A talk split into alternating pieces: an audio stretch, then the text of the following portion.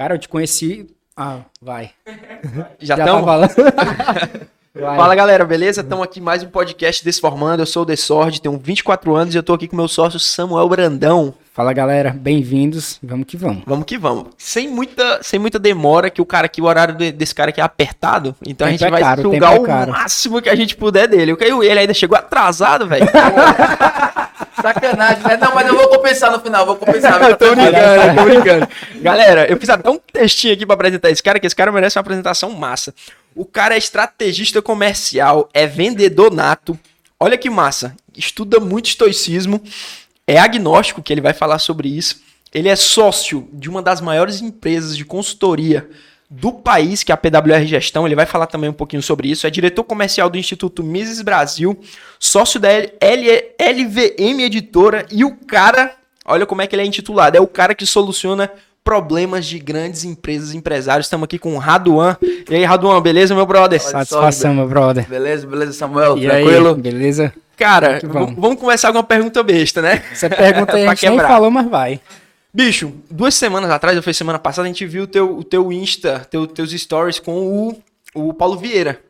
Me conta como é esse- essa, essa relação aí, se você é amigo dele, se você faz a gestão da empresa dele, algo do tipo. Conta aí um pouquinho melhor pra galera conhecer Ah, você também. E gerar uma autoridadezinha, né? e que aí o cara a é gente já brabo. vai conversando.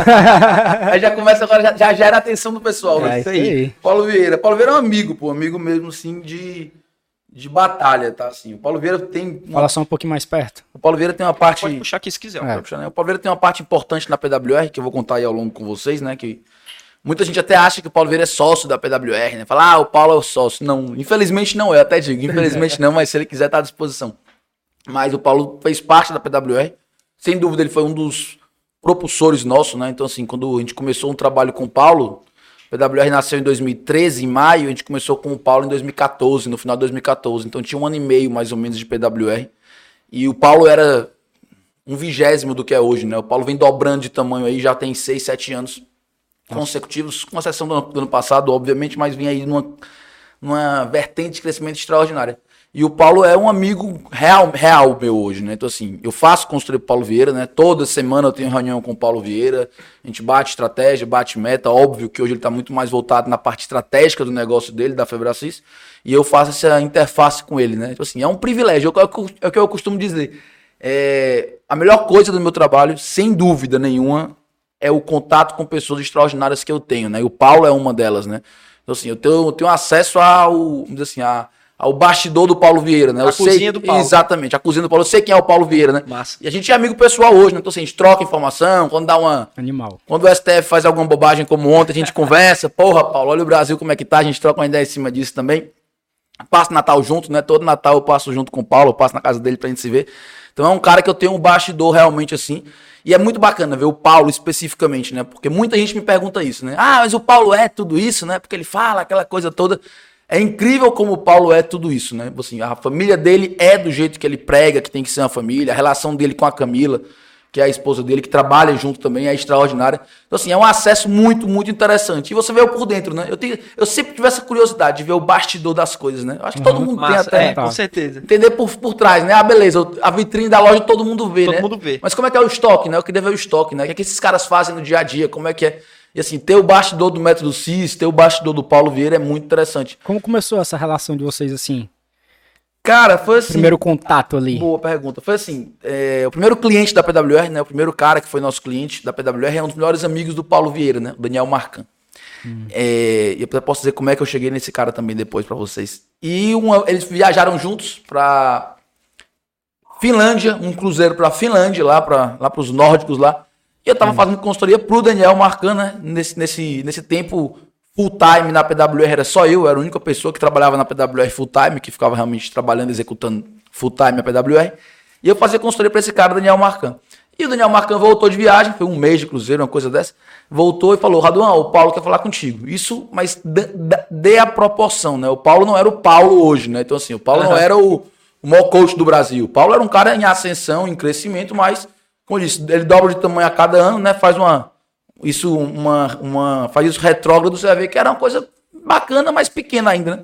E eu falei, ok. E aí demorou um mês pra secretária dele me ligar, enfim, me ligou. Quando a gente se encontrou, ele disse, ô, Raduan, tu faz tempo que a gente namora, e a gente nunca se conheceu. Queria ele conhecer. Eu, porra, porra, vai dar certo, porque eu também quero ele conhecer, né? E aí começou essa questão. Ele era ainda um escritório bem pequeno, coisa bem menor do que é hoje, mas já um projeto muito ambicioso, né? Tipo assim, eu costumo dizer que a empresa era menor, mas a cabeça do Paulo é a que é hoje, né? Já gigante, assim, de questões de planos para expansão Brasil, planos para expansão internacional, plan- planos já muito bem montados. Porque ele tem um produto muito bom, né? Ele tem uma, um método, como é o nome que ele dá, muito bacana, né? Então, assim, quando você tem um produto bom, a estratégia fica mais fácil, né? Não vou dizer que a estratégia Verdade. não é importante, é fundamental, né? Mas se o produto é bom, isso já fica muito Ajuda. mais. Já ajuda bastante. Então, e ele já, era, ele já tinha visão de consultor, né? O Paulo foi consultor de empresa, né? Então, assim, a visão empresarial dele é muito boa, né? A visão dele de business é muito boa. A gente já foi sócio de alguns projetos, de alguns, de alguns treinamentos que a gente faz junto, de algumas mentorias que a gente fazia junto. E é muito bacana isso, que a gente se liga muito bem, né? Então, assim, começou isso há sete anos atrás, né? Em 2014. Começou e temos aí contato rotineiro, né? Tem inclusive uma reunião com ele hoje, 5 horas da tarde tem uma reunião Olha com ele aí. hoje. Eu mudei o horário de vocês por causa dele, então já tô deixando claro aqui, ó. Caralho, Ia ser a- tô muito triste. Ia ser à tarde, né? Eu falei, porra, deu uma merda, Samuel. Desculpa aí, vou ter que mudar o horário. Ia gravar 4 e meia, né? Isso! Ah, soubesse que era esse cliente, eu tinha falado pronto, nada, já né? tô, À já vontade, tô justificando. Aí a Camila, que a Camila é quem marca as coisas. Ah, não, eu preciso conversar contigo, só tenho quarta-feira, 5 horas. Eu, putz, vou falar com o Samuel. Poxa Aí.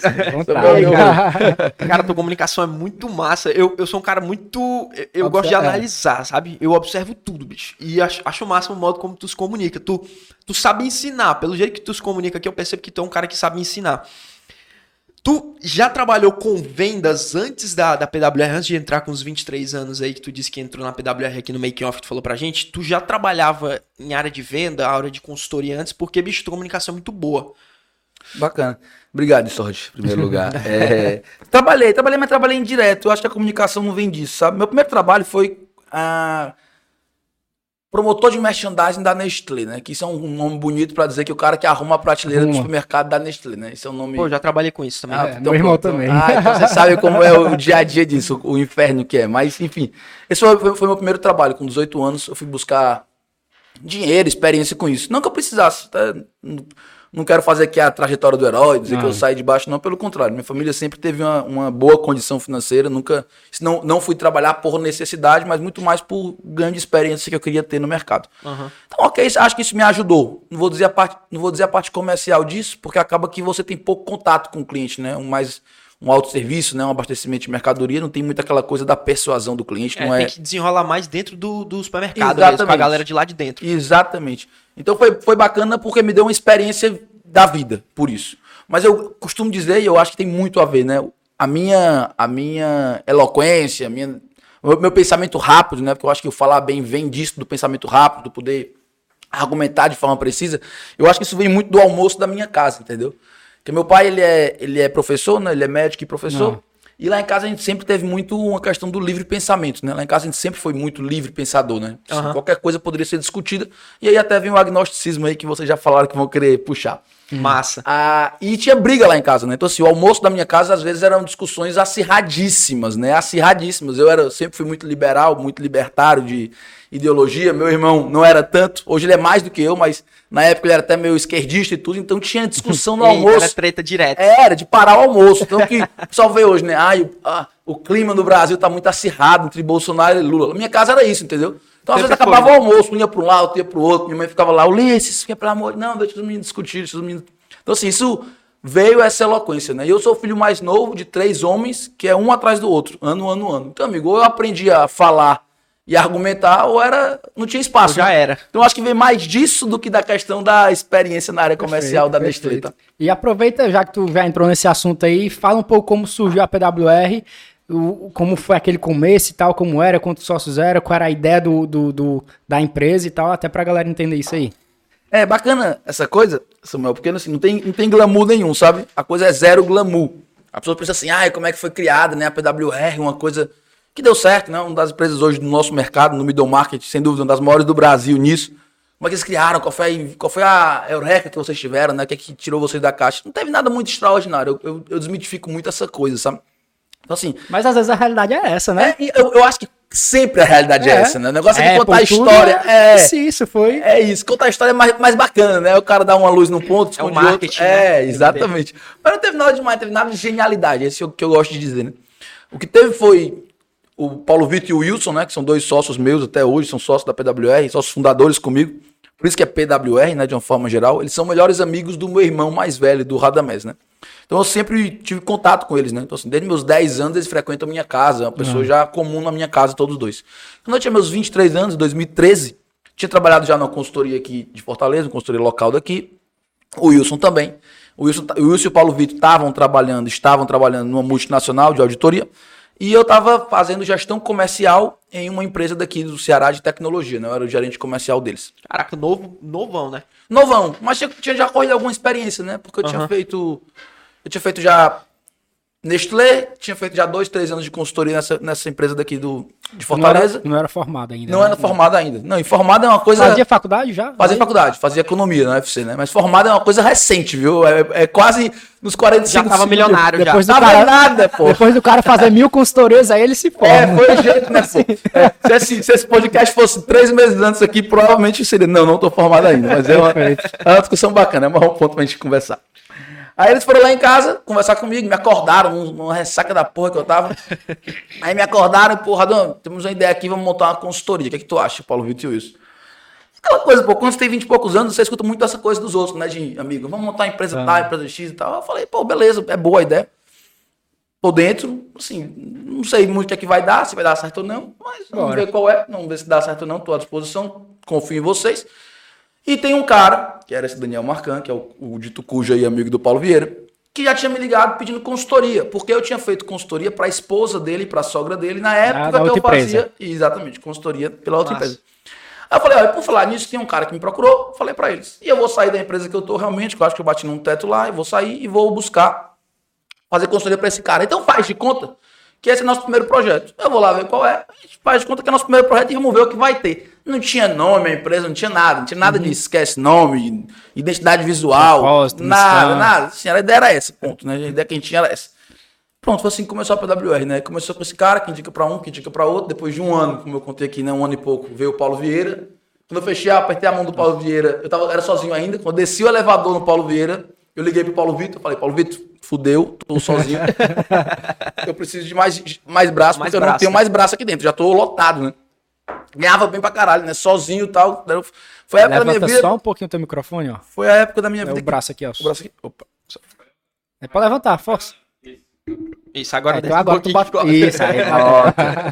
A vida é assim, levanta um pouco, bate um pouco, né? A vida, Aí, a vida é assim mesmo. ligou pra Aí ele. liguei pra ele e falei, "Vamos, vem, já que agora que a ideia era vocês virem quando o negócio der certo. Pô, agora deu certo. Se for pra realmente apostar, é agora que a gente tem que colocar aqui a vida na, na parada. Aí ele veio, aí começou eu e ele juntos fazendo o projeto do Paulo Vieira. Isso tem sete anos, né? Parece pouco tempo, né? Mas, assim, mas é muita coisa que Cara, é- acontece. é, né? muita coisa, velho. Muita coisa. A gente às vezes eu falo muito isso na PWR, até pra molecada que entra agora, né? Pega assim, às vezes, uma molecada assim que entrou há seis meses, né? Pô, tu entrou aqui há quanto tempo? Seis meses. Quanto aconteceu na tua vida em seis meses? É muito intenso, tá? Isso não é PWR, isso é consultoria. De forma geral, consultoria é um trabalho muito intenso, né? Porque é muito. Ele é muito de alto padrão o tempo todo, né? Não é aquela coisa assim de, ah, no dia eu tenho uma reunião com meu gerente e o resto do dia eu vou fazer vendas. Não é assim consultoria. Consultoria é, no dia eu tenho seis reuniões que são muito importantes. E eu tenho que estar com a cabeça ligada e sob estresse, que a palavra certa é essa, as, as seis reuniões durante as 10 horas do dia que eu vou trabalhar. Então isso dá uma, uma condensação, né? Assim, a condensação, o tempo foda. fica comparti é, mais compacto e o tempo fica muito produtivo, né? Então, assim, você olha pra trás uma semana, às vezes, vale um mês, pô, de trabalho. Cara, doideira isso. Entendeu? Assim, é muito. Consultoria tem isso, tá? Não é só PWR, não. Consultoria tem essa. essa... O essa mercado de característica. vocês no começo era Fortaleza, sempre. Ou No começo vocês já tiveram alguns clientes fora aqui de Fortaleza, fora do Ceará.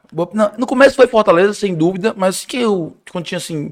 É muito bacana pensar PWR em algumas fases, né? Esse, esse primeiro um ano e meio, eu sozinho, full time, né? Tinha a ajuda dos meninos na operação do Paulo Vitor do Wilson, quando eles podiam me ajudar, até na parte de consultoria que eles manjam mais do que eu, parte financeira, algo assim. Mas era muito mais eu, então ficava muito voltado à Fortaleza. Quando o Paulo Vitor entrou, a gente começou a ter alguns contratos fora até. Alguns amigos. Tinha um amigo meu em Belém que fechava alguma coisa com a gente. Agora imagina contratos bem pequenos, né? É bom deixar claro isso, né? Assim, eram contratos de dois mil reais, mil reais, mil e quinhentos reais. Era coisa assim, né? De o começo realmente da consultoria, né? Não tinha muito que, o que colocar mais do que isso, não. Então tinha algumas coisas pontuais fora, né? De clientes, amigos que tinham alguma confiança na gente, que a gente ajudava na gestão. Mas nada realmente robusto, né? Tipo assim, comparável com o que é hoje, né? Hoje já. São quantos, são quantos lá? Quantos consultores? Cara, hoje na PWR a gente deve estar com cerca de uns 60 consultores, entendeu? Nossa. Somando Fortaleza e São Paulo. Todo mundo lá, com relação à estratégia já. É, todo mundo lá de vocês capta o cliente e atende o cliente ou não? Tem umas estratégias específicas. Pô, é- ele captou os clientes, mas quem trabalha na gestão são é é essa equipe aqui. Não, é assim. A, a PWR funciona. A PWR a gente tem uma cultura muito forte, né? Então, assim, é um negócio diferente, sim. Aí eu trago, assim, que tem algo diferente. Quando eu digo diferente, é realmente diferente. Não, não digo nem que é melhor, não. Porque tem gente que vai odiar trabalhar na PWR e trabalhar comigo lá.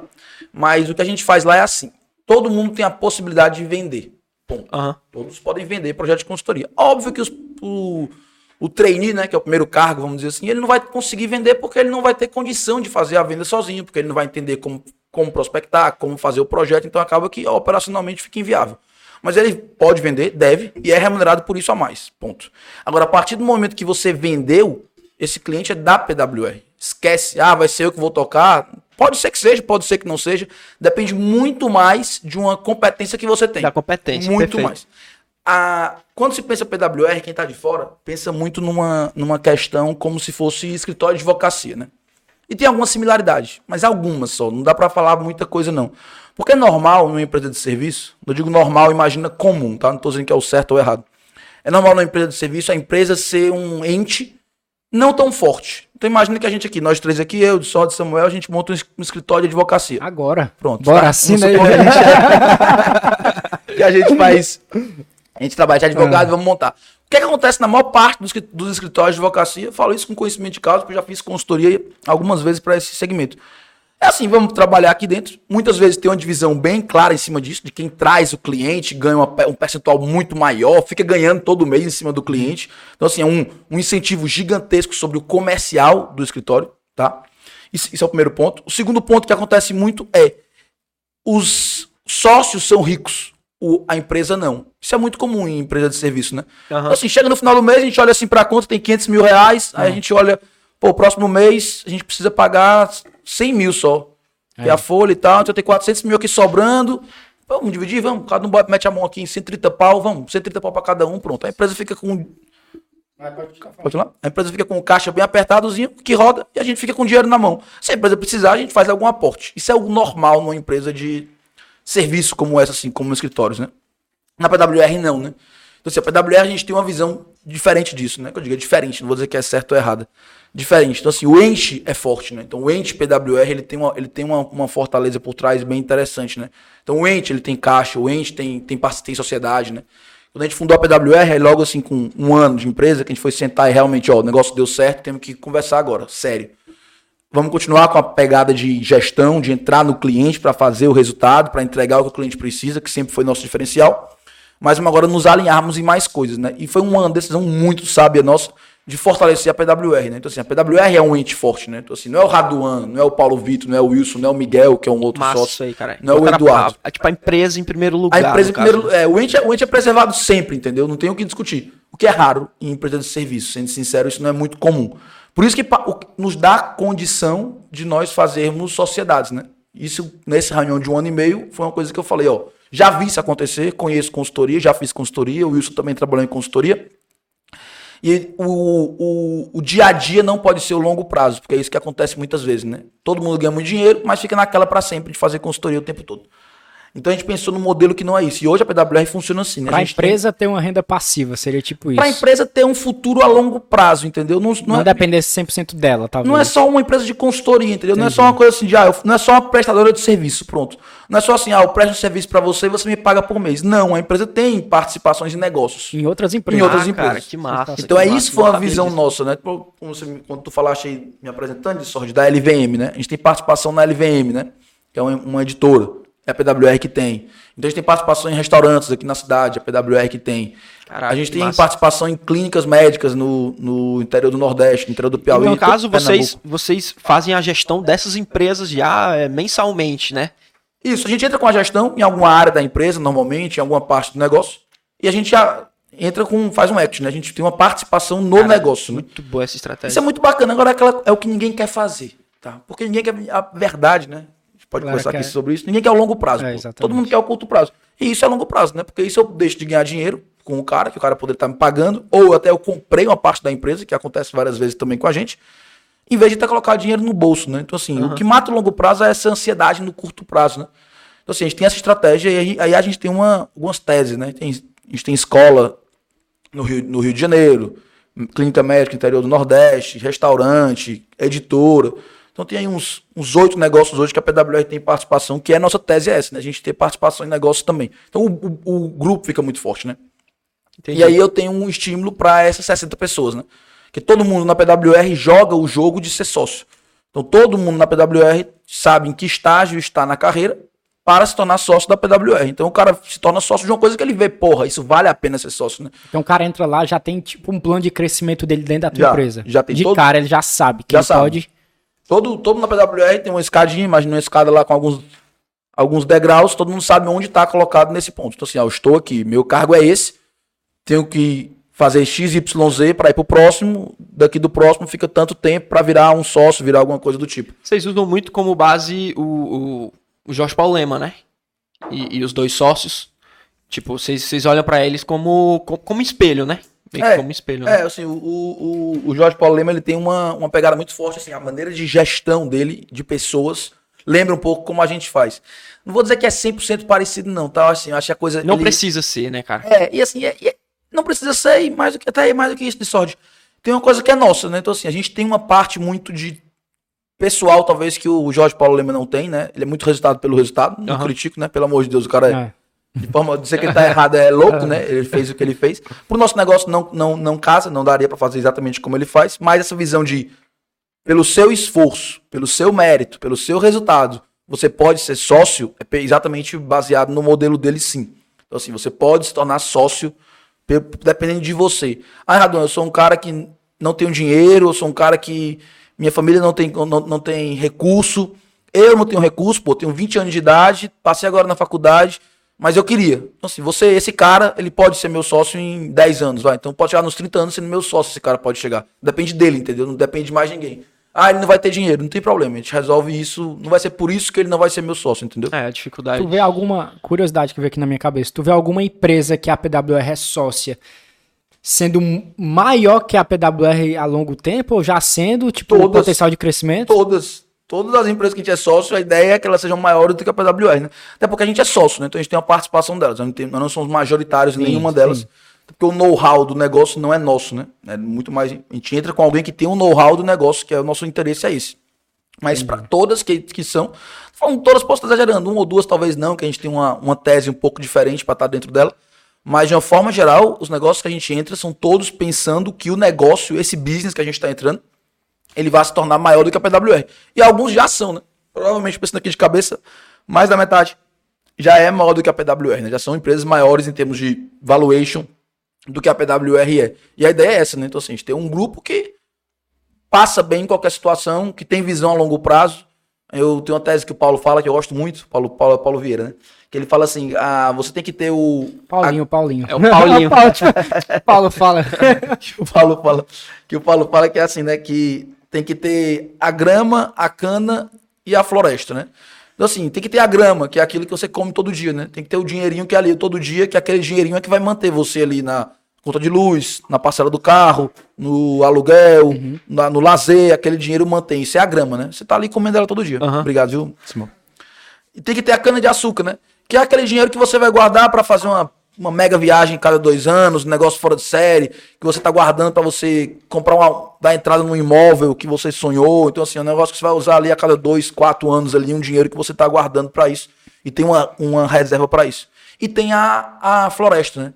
Que são as grandes tacadas da vida, né? Que é o que vai enriquecer você, né? Que é aquela coisa que você está fazendo hoje para daqui 10 anos pensar se vai dar, se deu certo ou não, 20 anos, entendeu? Que é o que a gente pensa hoje na, na grande parte dessas participações, né?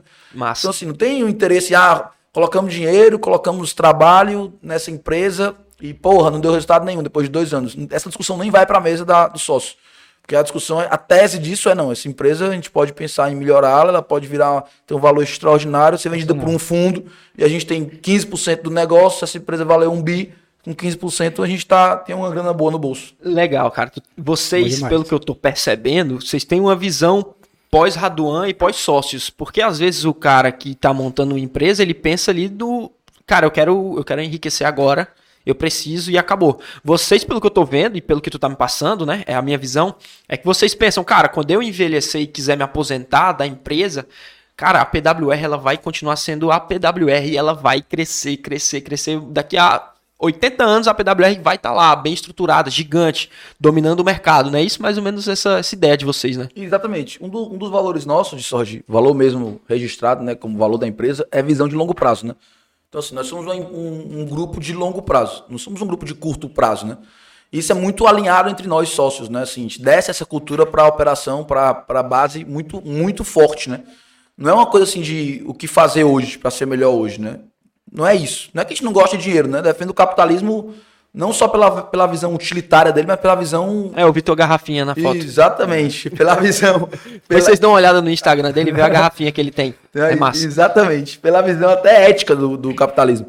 Mas assim, o capitalismo, ele é isso. É até de forma clara, ele é o longo prazo, né? O capitalismo é o único sistema que deu certo porque ele tem uma dentro dele o estímulo do longo prazo. Isso é uma das coisas mais importantes para uma sociedade crescer. Sociedade que eu digo duas pessoas, marido e mulher, sócios, que nós somos cinco na PWR, ou um- uma cidade ou um país. Aí a gente ter visão de longo prazo. Então é muito claro isso dentro da PWR. Tudo nosso é pensado no longo prazo, né?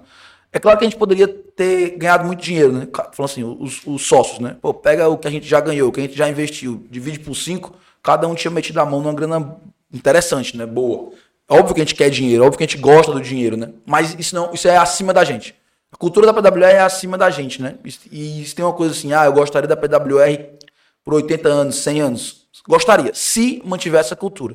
Então, assim, a gente tem essa questão muito clara. Os sócios são bem alinhados nessa cultura, Totalmente. sempre veio de vocês, nunca Totalmente teve... alinhados. Totalmente alinhado, assim. Óbvio que tem alguma coisa Sim. de, de discussão. Mas a discussão, eu gosto muito da, dessa pergunta, Samuel. A discussão ela é sempre em torno da ação, nunca da intenção. É isso que muita gente não entende, às vezes. Acha assim, ah, os sócios são desalinhados, eles discutem. Não tem problema nenhum. Agora discutem o quê? A ação. Isso vai ter discussão, né? Hoje eu, no WhatsApp, nós, no grupo dos sócios, tivemos uma discussão em cima da ação. Faz isso ou não faz isso? Normal. O que não pode jamais ter uma discussão é sobre a intenção. Então, por que fazer isso ou não fazer isso? Aí não pode. Aí não faz sentido nenhum. Aí tá, tem algo errado, acabou até a possibilidade de uma sociedade séria, né? Então, assim, os sócios são alinhados na intenção. E é engraçado isso, que algumas coisas até quem vê de fora pode, pode estranhar.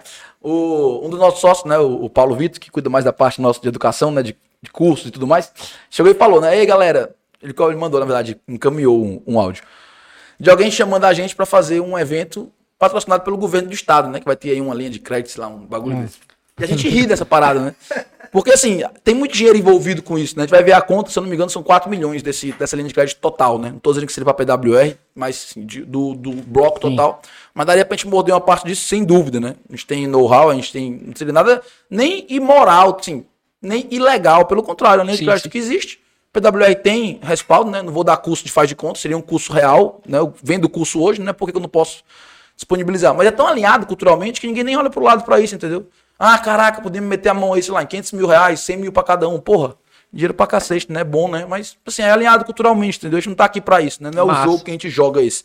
O jogo que a gente joga é o da cultura. E repito, não tô dizendo que ela é a certa ou errada pros outros, né? Ela é a certa pra gente, ponto, né? Assim, quem, quer trabalhar, quem quiser trabalhar na PWR vai ter que estar alinhado com isso. Óbvio que a empresa é minha, né? A empresa é nossa.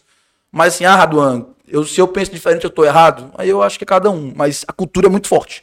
Isso é muito claro, entendeu? Assim, a gente faz estímulos, a gente gasta dinheiro, a gente gasta energia, a gente gasta o que nós temos na defesa do que a gente acredita. Isso é sem dúvida. Cara, é, uma pergunta, mudando um pouquinho de assunto, mas ainda sobre a questão da gestão, né? À vontade. É, o que é que vocês, como PWR, como empresa, vocês enxergam o. Tudo certo? Vai. Como é que vocês enxergam, cara, as empresas daqui de Fortaleza? Vocês estão fazendo consultoria é, no Brasil todo, isso é fato. Grandes empresas daqui de fora. Mas, cara, aqui no Nordeste, principalmente aqui em Fortaleza, quais são as maiores dificuldades das empresas que, assim, de 100% das empresas que entram em contato com vocês, sei lá, 50, 60% tem o mesmo erro que vocês, cara, ó, a gente já enxergou. A gente tem que ser monstro aqui nessa, nessa consultoria aqui, nesse, nesse espaço, nossa gestão tem que ser boa aqui. Porque, cara, a maioria do, da, das empresas são nesse tô tendo problema aqui nesse ramo. Existe algum algo específico que tu Ponto acha em que comum, sempre é né? esse mesmo erro? Bacana. Em primeiro lugar, só assim, tu és daqui do Ceará, né? Thaís? Sou daqui. A gente tem uma visão aqui nordestina, né? Cearense, nordestina, na verdade, de achar que as coisas são muito diferentes em São Paulo ou. Não é Rio São Paulo, mas especificamente São Paulo, né? Primeira vez que a gente fechou um projeto para São Paulo, que a gente foi tocar um projeto em São Paulo, e tava eu e o Miguel, que é um sócio também, né? Isso foi alguns anos atrás já, né? A gente tava no avião e eu falei, porra, Miguel, foda isso, viu, cara? A gente tá aqui de Fortaleza, né? Saindo de Fortaleza, indo pra São Paulo, né? Então, assim, os caras estão pagando passagem, hotel, pra a gente ir pra São Paulo, né? Pô, lá os caras têm tudo do melhor, né? E a gente tá saindo daqui pra fazer consultoria pros caras. Frio na barriga do caralho, né? Puta que pariu. O que é que esses caras vão ter? Vamos olhar tudo, vamos se preparar mil vezes, maior confusão, né? E assim, ok, é, é válido. Mas não. O middle market, né? Que é onde a gente, onde a gente tem o mercado da PWR, né? Que assim, eu não pego empresa listada na Bolsa de Valores, não é meu mercado. E também a banquinha do seu João não é também meu, meu mercado. Meio, né? É o meio. Eles parecem muito no Brasil todo, tá? Então, assim, essa coisa de, ah, o que é que o Nordeste o Ceará dá pra vencer essa barreira, o que é que o brasileiro, né? O que é que o empresário do middle market brasileiro enfrenta? Eu acho que essa é, essa é a grande questão. Massa. Tá? Não pensar só em Nordeste ou Fortaleza, porque a coisa não é tão diferente, não. Pelo Aham. contrário, é muito parecida. Então, assim, ali- olhando por essa ótica, o que é que ele enfrenta? Ele enfrenta uma, uma cegueira, né? Geralmente o cara do middle market, ele é o cara que venceu, que venceu a barreira da- dos primeiros 100 metros correndo, de olho fechado. E agora ele tá vendo que esbarrou em mais barreira do que ele imaginava. Essa é a grande dificuldade, né? Então imagina como se fosse uma corrida de 100 metros com barreiras e 100 largam. E só 5 conseguem chegar do outro lado, porque todo mundo largou com o olho fechado. Isso é o empreendedor brasileiro, né? Você larga, 100 largam com os olhos fechados, 5 ficam vivos no final da, da jornada. Porque, enfim, 5 ficam vivos mesmo, conseguem. Mesmo com os olhos fechados, conseguem chegar do outro lado. Agora, quando ele vai correr os próximos 100 metros, ele vê que, porra, agora não, não, Não faz vai. sentido, né? Porque ele para e pensa, porra, largou comigo 100, chegaram aqui 4, mais eu, 5. Eu não quero agora também. Quem disse agora que eu vou estar nos 5% que vive, né? Eu posso estar nos 95% que morre. Então ele precisa agora abrir os olhos, né? E o que é abrir os olhos? É gestão empresarial, né? É olhar o negócio por dentro, né? Você para pra pensar, sem medo de errar, né? Mais de 90% do middle market brasileiro não sabe quanto lucra, né? Não sabe quanto lucra. Ele sabe que sobra dinheiro no caixa, ele sabe que no final sobra alguma grana, ele sabe que ali. Ele, ele sabe que tem na cabeça dele que se ele pegar da empresa no final do mês 50 mil reais pra ele, não quebra o negócio, porque ele tá fazendo isso há 10 anos, então ele pode continuar fazendo. Mas o lucro, assim, qual é o teu lucro? Fala agora o lucro. 90% não sabe. E dos 10% que sabe, eu diria que mais da metade vai dizer o lucro errado, porque não Errado, calculou né? certo. Exatamente. Então, assim, Meu irmão tá rindo, ó. É porque eu era um pouco assim, eu tinha um quiosque no Guatemi, né? Eu vendi no final do ano passado, apareceu uma proposta muito boa. E ele ficou um tempo fazendo a gestão da minha empresa, né? E depois que ele saiu, cara, totalmente desorganizado. É e é isso. uma dificuldade, porque a gente não é preparado pra isso, então às vezes eu tinha que atender o cliente, eu tinha que não sei o quê, e você, cara, não tem braço É, tu fa- tu e nem consegue contratar né, uma empresa pra te ajudar nisso e acaba que vai. E vai dando certo, porque você tá com grana, vê grana e vai, mas uma hora pode vir uma porrada e o cara se fode. E tá falando de um quiosque, né? Então, É. assim, é um negócio que ainda cabe na sua cabeça. Então, Ainda assim, a gente tem essa né? coisa, Tem- né? De caber na cabeça, né? Aham. Cabe na minha cabeça, né? É. Então, assim, se eu perguntar o estoque do quiosque, mais ou menos de cabeça o cara Não, sabe, né? sabe, O que é que tem, o que. Uhum. não tem. O cara sabe quais contas tem que pagar, tem que pagar semana que vem, ele sabe quanto é que vai vir de cartão de crédito, ele tá na cabeça dele. Uhum. Os cara, aí o quiosque deu certo. Tomara que dê, né? O cara abre dois, abre três, abre quatro, o cara franquia o quiosque, o cara aí fudeu, entendeu? Porque não tem gestão e o cara derrapa nisso, né, pô? Então, assim, parece o básico, né? E é. Mas é isso que funciona. A gente fala muito isso na, na- nos nossos cursos, né? Cara, não, tem, não precisa reinventar a roda. É o básico bem feito. Então, assim, às vezes. às Fazer, vezes né? é fa- Exatamente. Então, assim, Fazer. é o básico. Não precisa aquela coisa assim, ah, meu Deus. Às vezes a gente pega a empresa, né? A gente consegue ajudar o crescimento da empresa. Aí a pessoa fala, ai meu Deus, o que a PWR faz? Tem, sendo sincero, não tem muita coisa extraordinária. A gente garante que o básico vai acontecer. E esse básico acontecendo já coloca anos luz à frente da concorrência, anos luz à frente do mercado de uma forma geral, entendeu? Que massa, cara, que massa. Sensacional essa, essa visão, inclusive de fora da questão do Nordeste, porque a gente pensa mesmo. E assim, eu morei em São Paulo, só que eu, eu morei novo, eu era moleque. Eu percebi a diferença no, no dia a dia, mas eu não, não entendia nada de empresa. Eu era menor de 18, mas, cara, eu vejo aqui, às vezes, é, feriado ou então domingo e a- as, as empresas todas fechadas, bicho, isso aí ainda me dá uma agonia, tá ligado? Porque lá em São Paulo, cara, ou não só em São Paulo, né, mas sul e sudeste como um todo, cara, a maioria das coisas é aberta, 24 horas, os caras trabalham domingo a domingo, é loucura. E aqui ainda tem aquele aquele negócio que às vezes parece interior, tá ligado? Que eu fico, macho, não sei se, se é o estilo correto, né, pra, pra se evoluir. Claro que eu vejo aqui como a economia da, daqui do Ceará, que tem, mano, tem chance de estourar, principalmente por conta do PECEM. A gente tá ma- mais próximo, né, do- dos Estados Unidos, então isso ajuda muito com relação a- ao porto. Mas, bicho, acho que a, a visão do empresário, às vezes, é muito, muito caseiro, tá ligado? Então a gestão, a, a PWR como, como gestão, ou qualquer empresa de consultoria que faça um trabalho massa, pode mudar muito a visão daqui, do, do empresário daqui, o cara que vem de lá pra empreender aqui, entendeu? Acho isso massa. E e é exatamente isso. Existe muita coisa sobre o nosso controle, né? Assim, acho que esse é um grande, um grande, uma grande, um grande ensinamento que o middle market às vezes fica perdido. Então, assim, às, vezes o cara fica preocupado, ah, o PIB do Ceará caiu, o PIB do Ceará vai subir, ah, o, assim, porra, beleza, isso pode te atrapalhar 1%. É, foda-se. O 99 tá dentro do teu negócio, entendeu? Que você Sim, não tá sim. fazendo. É aquela reunião que tu não faz com o teu comercial, sabe? Que a galera não faz. E é o básico, entendeu? Assim, eu acho, eu acho que essa, essa visão de que é possível e que é simples, só precisa de rotina, é o que a gente tenta trazer de forma muito clara para esse middle market. Massa. Não é aquela coisa, ah, meu Deus, ele vai abrir um sistema na minha empresa que eu não vou entender. E... Não, esquece. Eu vou abrir o sistema que você entende, vou abrir um Excel, vou abrir uma coisa simples, e você vai ver que isso acontecendo e rodando diariamente, semanalmente, na rotina que a gente definir, a coisa começa a acontecer, né? A coisa, ela existe, né? Ela tem uma, ela tem uma, uma mágica por trás em cima da rotina. É isso que a gente precisa, entendeu? Essa, essa é a visão que a gente precisa. Quando fala em São Paulo, assim, eu moro, eu moro hoje em São Paulo e Fortaleza, né? Eu tenho casa em Ah, São Paulo. Vai pra lá, vai direto, né? É, viajando. Exatamente. Tem um caso em São Paulo e caso em Fortaleza, né? Normal meu fora de pandemia é toda semana é lá e cá, né? Normal é São Paulo, Fortaleza e mais uma cidade dentro da semana, né? Então geralmente é dois dias em São Paulo, três dias em Fortaleza e mais dois em alguma outra cidade. Com a pandemia agora tá meio que uma semana Fortaleza, uma semana São Paulo.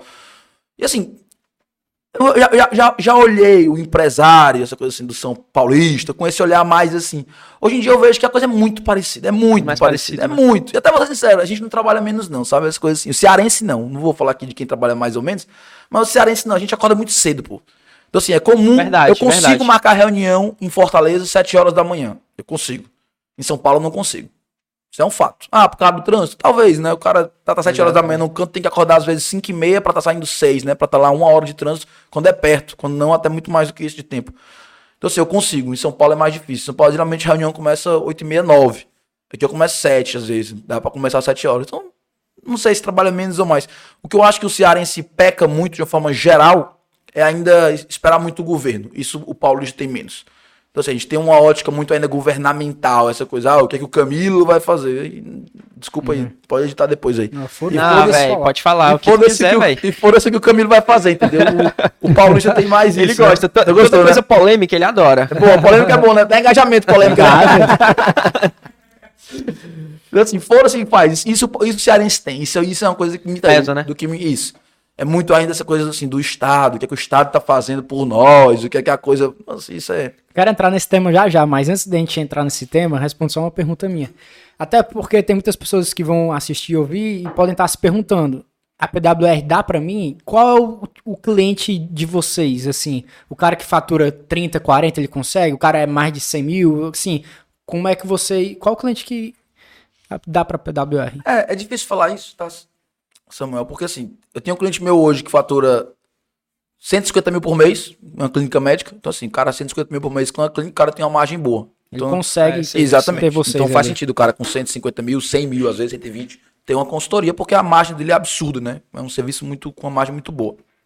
É, então faz sentido. E tem cliente meu que fatura 500 milhões ano, 600 milhões ano. Que aí Entendi. alguns com a margem talvez um pouco menor, um pouco não, com certeza menor do que uma clínica médica, Mas. mas um faturamento monstruoso, né? E chegando na casa, vislumbrando aí nos próximos anos, uma- entrar no, na casa do bi. Então assim, é difícil falar o que cabe né, na PWR. Ah, quanto. Pergunta de leigo total, eu já sempre tive essa vontade. Quanto vontade. custa pro empresário contratar assim? Cara, Uma- é, eu tenho um É, é muito variado, depende Muito do variado. business É dele. muito. É, Muito. eu também tenho essa dúvida. É, lá, eu o cara não sabe, como. às vezes o cara lucra ali 30 mil, será que eu posso? E será que eu devo contratar agora? Só que o negócio estiver caindo, o negócio está crescendo, eu preciso da, da, da, da não, é PWR uma boa pergunta. Muita gente tem essa dúvida. Assim, consultoria tem, tem, tem de todo tipo, né? Como todo serviço. Serviço é uma coisa interessante que você pode é, posicioná-lo estrategicamente. Aí pode até ser um tema aí para um podcast nosso, no- nosso futuro aí, para falar sobre Com certeza, estratégia. semana que vem Vou tá marcar logo. Tô brincando. Falar sobre É. estratégia, mas é, o nosso posicionamento, né, a nossa maneira de fazer a PWR, ela é intimidade com o cliente. né? Então a gente faz o projeto para o cliente. Então assim, eu vou entender o seu, o seu, o seu, vou entender o seu negócio numa conversa rápida, vou ter minha equipe conversando com você e eu vou montar um projeto para você. Então assim, cada projeto na PWR ele é um projeto, né? Hoje a gente deve estar com, vou saber de cabeça, tá? Mas por volta de talvez um pouco mais, um pouco menos, 140 projetos hoje em execução, né? Então cada projeto é um projeto. Ah, não tem projetos parecidos? Às vezes que é parecido, né? Planejamento estratégico é uma coisa que acaba que. Planejamento estratégico de restaurante pode ficar parecido um com o outro, mas mesmo assim é individual. Então o preço do projeto ele depende muito do, do da operação do cliente, né? E eu tento me adequar ao que for possível dentro do que eu acredito que pode ajudá-lo para ser viável fazer, tá certo? Então até, se- até o- a maneira de pensar assim, ah, qual é o ticket médio?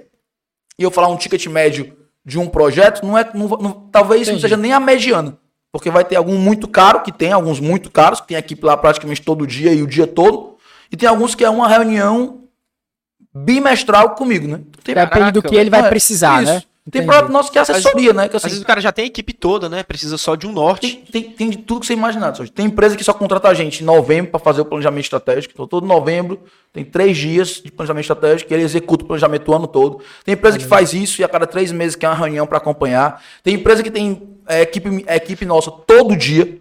Todo dia tem consultor PWR. Tem empresa que tem que eu faço mentoria, que é um, eu com um empresário só, que é o CPF que vira o meu cliente, não o CNPJ. Então, assim, é muito diversificado o que eu posso fazer. De uma forma geral, o que eu, o que eu falo, até como merchan aqui, né, Simão? Claro. Se você tem dúvida, fale com a gente, procure a gente. É isso que eu, que eu determino. Procure a gente. Ah, não sei se é pra mim. Procure a gente. Tá? É muito comum, eu ouvi, já ouvi até anteontem isso, de uma amiga minha, de uma clínica veterinária, que ela é nossa cliente, uma clínica veterinária no, no interior de Minas Gerais, né? E ela falou, Ralan, eu tinha medo de procurar vocês. Quando eu vi o preço, sendo sincero, eu achei barato, né? Eu achei que era bem Que mais massa, caro que que vocês faziam, né? Então, assim, não é algo caríssimo, entendeu? Não vou dizer que é algo barato, não. Porque não é. Né? Assim, a gente não é a mais barata, não somos, né? O Sebrae é muito mais barato que a gente. até pelo posicionamento que eles têm, de estratégia que eles têm. Mas não é algo inviável, não, tá? Pelo contrário. Pelo contrário. Não é algo que sai do padrão, não, da, da viabilidade, não. A gente tenta se adaptar ao que for preciso para fazer acontecer, tá? Perfeito. Show de bola. É, tu vai perguntar uma coisa? Eu Eu, tenho, eu tenho uma coisa. Vai, pode falar. A Rocha.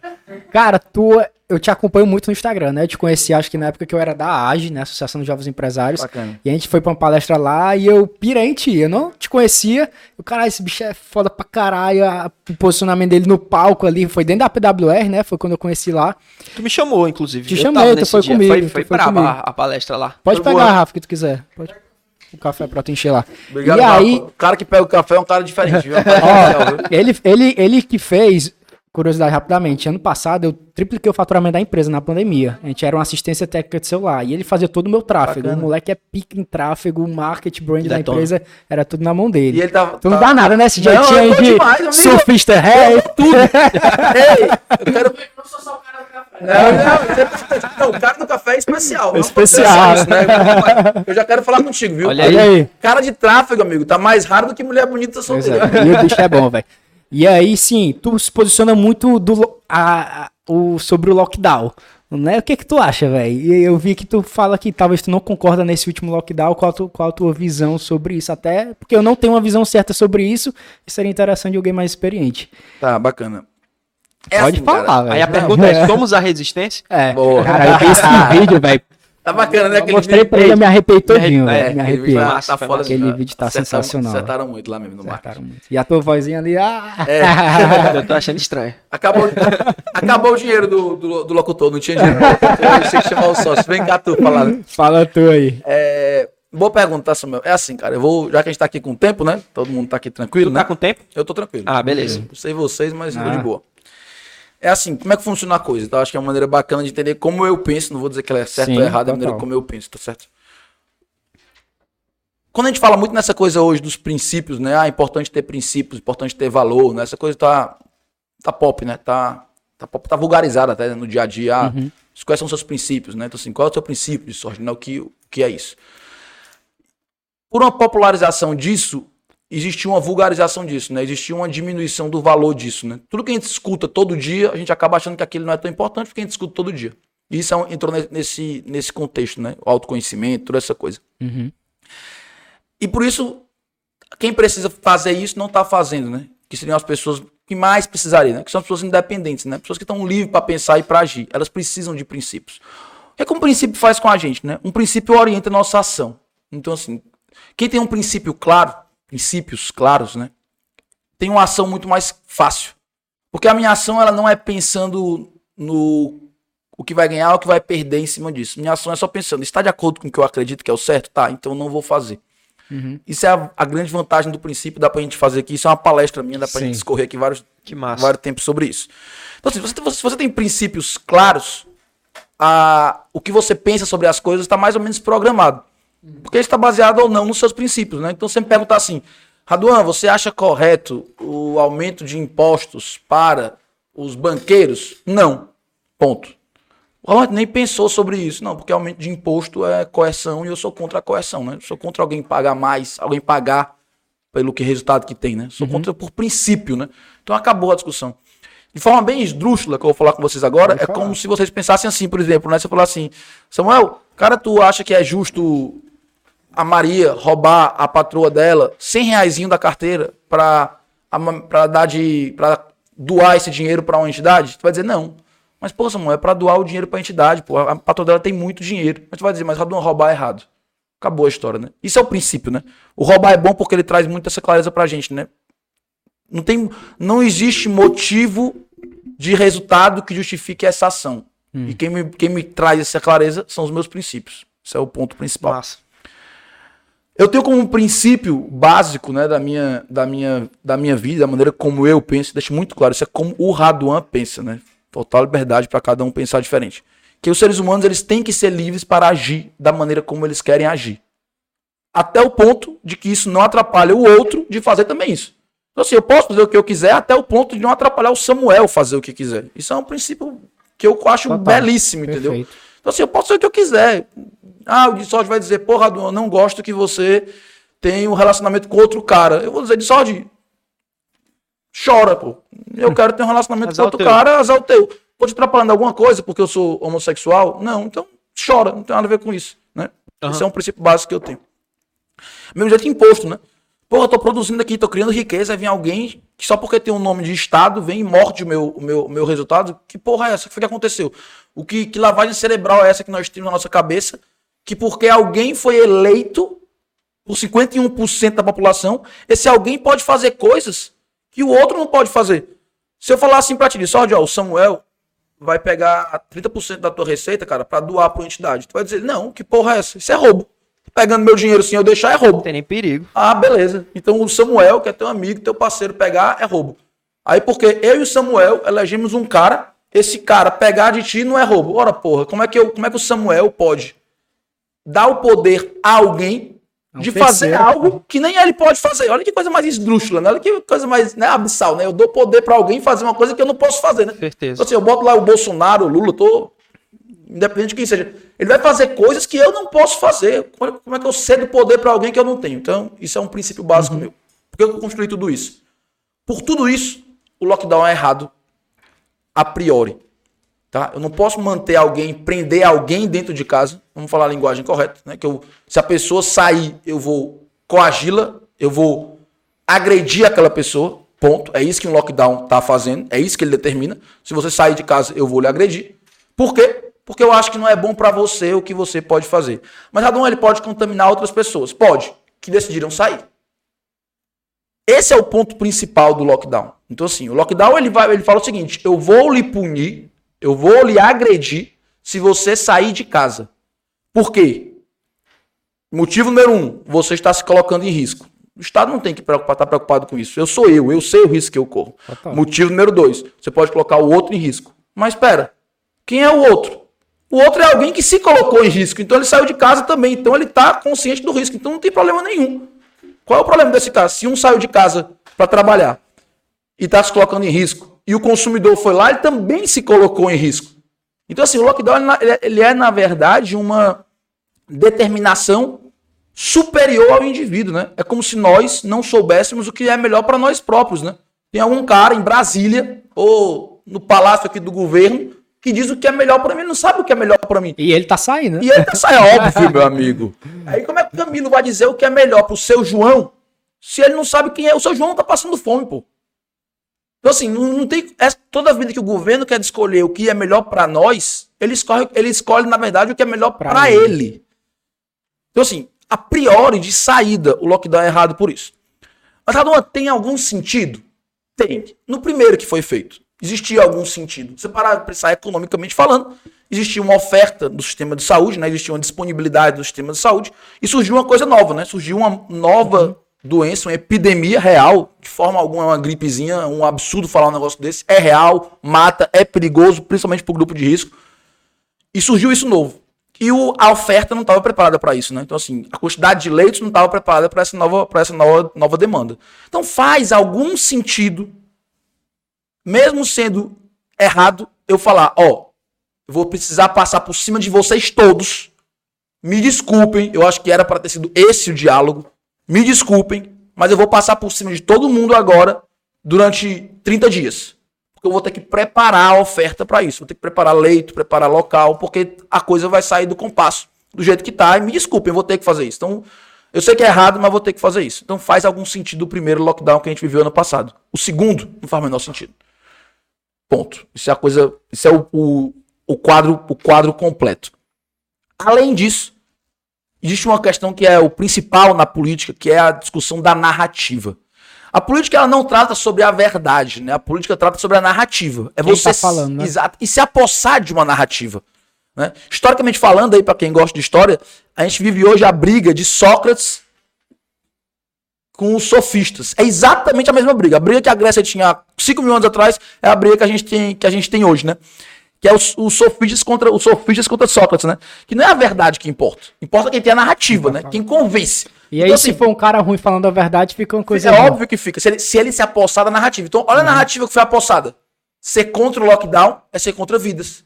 Ser a favor do lockdown é defender a ciência. Olha a narrativa. Isso é a narrativa, né? Montou-se uma narrativa em cima disso. Então, assim, o cara falou, eu sou contra o lockdown. montaram a narrativa também do cara ser contra o Bolsonaro e ser petista, ou o cara ser. É, odiar o Lula, o cara é, é bolsominion. É bolsominion. Ah, né, é narrativa. Se o cara é contra o lockdown, o cara é Bolsonaro é, também. É, não pode ser contra é o lockdown e odiar o Bolsonaro. Tudo, tudo. Se for a favor, é o... É o, é, é. o é o. Como é que é? Socialista, né? Tudo virou uma bandeira, né? Tudo, né? O remédio tem um posicionamento político, a vacina tem posicionamento político, o lockdown tem uhum. posicionamento político, tudo Levanta virou. só um pouquinho de novo no teu microfone Opa. aí. Então faz assim, ó. Vai. Pode continuar Pronto. falando, porque aqui não para não a gravação. Tudo virou posicionamento político, né? tudo virou, tudo tem uma bandeira política por trás, né? Acho que deu certo, acho que deu certo. Tudo virou uma Pronto, uma... continua falando, pode continuar. Tudo virou uma bandeira, né? Ah. Então, assim, essa coisa, né? Mataram o quê? O cara que pensa livremente. Esse cara tá assassinado, entendeu? O cara não pode ser contra o Bolsonaro e contra o Lula, né? Mas a galera, mas a galera é muito extremista, velho. Hoje em dia, muito. Qualquer coisa é ódio, velho. Todo mundo fica com ódio. É, eu não gosto nem de dizer extremista, não, sabe, só Porque extremista passa a ideia de que. Vai, Rocha. É extremamente certo é errado. Eu, eu não gosto quando você critica, ah, o cara é radical, é extremista. Não tem problema nenhum com isso, não. O que você não pode ser é, irracional. O, é, o extremista que eu digo não é o pensamento em si. É, isso aqui dá, tipo, dá um poder pra gente. Um pseudo poder, né? O café? É isso. Entrega pra ele aí. Deixa eu botar pra Bota ti. aí, bota aí pra ele. Tu já tomou esse aí? Gelou, né? Esse aí. Bota, não, é o mesmo, bota a rocha aí. Tem isso não. Bota nessa. Arrocha aí. aí. Ah. Cara, tipo assim, a, a, internet meio que dá um, um poder pro ah, cara. total, total. Tá então, isso aí, o cara, ele se torna totalmente, como é que eu digo? A palavra extremista que eu digo é, é tipo assim, pô, se tu não concorda comigo, vai se ferrar, velho. Vai se ferrar e o cara esculhamba e tem briga. Mano, isso só distancia, tá ligado? Só distancia. Então, amigos que antigamente conseguiam pensar diferente, mas tem uma harmonia. Hoje, se o cara pensar diferente, velho, acaba a amizade. É briga. Dentro de casa, por exemplo, hoje em dia, se o cara for discutir isso, é peia, meu amigo. É peia. É, e concordo 100%. Isso é verdade. Os ânimos estão aflorados, né? Totalmente. Mas eu também, como eu falei, eu gosto muito dessa tese, né? Uma tese até que eu vou escrever sobre depois. É porque a internet é a volta da praça, pô. Por isso que a coisa é tão parecida com o que era a Grécia há milhares de anos É a atrás. volta da praça. É a né? volta da praça, porque é a pracinha, pô. O que é, que é a internet? É a pracinha. É a praça pública, né? Isso é que é a internet. Todo mundo tá lá, todo mundo pode falar, todo mundo pode conversar. Se o meu papo contigo for bom, chega mais gente pra ouvir e participar junto do papo. É a praça pública, né? A internet voltou o mesmo conceito que existia da praça. Eu posso difamar alguém e esse cara ser queimado, igual como era na pracinha pública, né? Então eu posso difamar o cara ali, todo mundo queimar o cara na hora e o cara ficar. Que é o cancelamento, Cancelar né? o cara, exatamente. Como se o cara estiver muito bem, todo mundo vai ver o cara e aplaude o cara. A internet voltou à praça, né, pô? Assim, década de 90, né? Vocês são mais novos do que isso. Mas assim, eu peguei né, como, como criança, não tinha essa praça pública, né? Você se relacionava com quem? Com o pessoal do colégio, eram seus amigos ali, e alguns primos e tios. E acabou a vida, né? O cara tem um alcance pra poder se relacionar com amigos fora da cidade. Não existia isso, não, pô. existia, não. O cara tinha amigo em São Paulo, se ele tivesse parente em São Paulo, que ele fosse visitar de vez em quando, porque passagem aérea era caro pra cacete, e o cara nem ia. Então, assim, o que, que a internet é? É a pracinha mundial, né, pô? A internet é a praça mundial. Então, assim, Verdade. todo mundo tá na pracinha ali, pô. Você pode ter. Todo, todos nós aqui, se abrirmos nosso Instagram, a gente tem amigo em São Paulo, tem amigo no Rio, tem amigo Total. no, local que a gente nunca foi. Por que? Que é voltar à pracinha, pô. A internet é a volta da praça. E o que é, que é a praça? A praça acirra os ânimos, né? A coisa fica emocional demais, né? Todo mundo, todo mundo é muito emotivo, né? Todo mundo se fere muito rápido, todo mundo se orgulha muito rápido, todo mundo fica feliz demais muito rápido, todo mundo fica triste demais muito rápido. E aí A vem, galera esconde as coisas. né? esconde as coisas, e aí vem o estoicismo, porque o estoicismo cresceu Pois muito, é, né? eu ia até te Pronto, perguntar, vamos- te botar até como tópico aqui. É. Fala aí do estoicismo, aproveita e entra Cara, assunto conhe... aí. tu- ah, eu- eu- olha a pergunta que eu ia fazer, era idiota, mas tu acompanha, na verdade, o, Clóvis de Barros Filho, ele fala Aham. sobre estoicismo e eu, eu conheci o estoicismo através dele. Bacana. Inclusive, teve até um, pod- um podcast, não sei se tu escutou, com o Primo Cast, que Uhum. é com o Primo Rico, que, f- cara, eu achei muito massa, foi, um, foi o melhor podcast. E eu acompanho um pouco, não acompanho muito o Clóvis, mas ele fala sobre estoicismo e a primeira vez que ele falou, eu falei, cara, que massa, dei uma pesquisada maior, mas eu não, não, não fui muito a fundo e eu queria, cara, que tu comentasse um pouquinho sobre essa ideia do estoicismo que é, é Eu, brabo, né? inclusive, quando eu fui pesquisar um pouco sobre, aí me deu força pra caramba, eu precisava começar a fazer dieta, né? Tava meio gordinho, aí eu, caraca, eu botei um chocolate na minha frente, que lá o cara fez um vídeo que uma das regras é isso, aí você fica encarando ali o problema, eu não vou comer, eu não vou comer. Cara, eu fiz, eu não comi o chocolate. Caraca, tu é bom, bate. Meu Deus, é uma besteira, né? Mas enfim. é. Fala aí, né? Fala aí do estoicismo. Cara, Bicho doido. estoicismo, né? Estoicismo é uma filosofia, né? Obviamente uma linha filosófica Tu grega. gosta, né, de filosofia? Eu gosto de filosofia. Eu acho que explica muita coisa, sabe? Eu acho que a gente tem um vazio hoje grande na, na existencial, na humanidade, porque não temos uma base filosófica mesmo, né?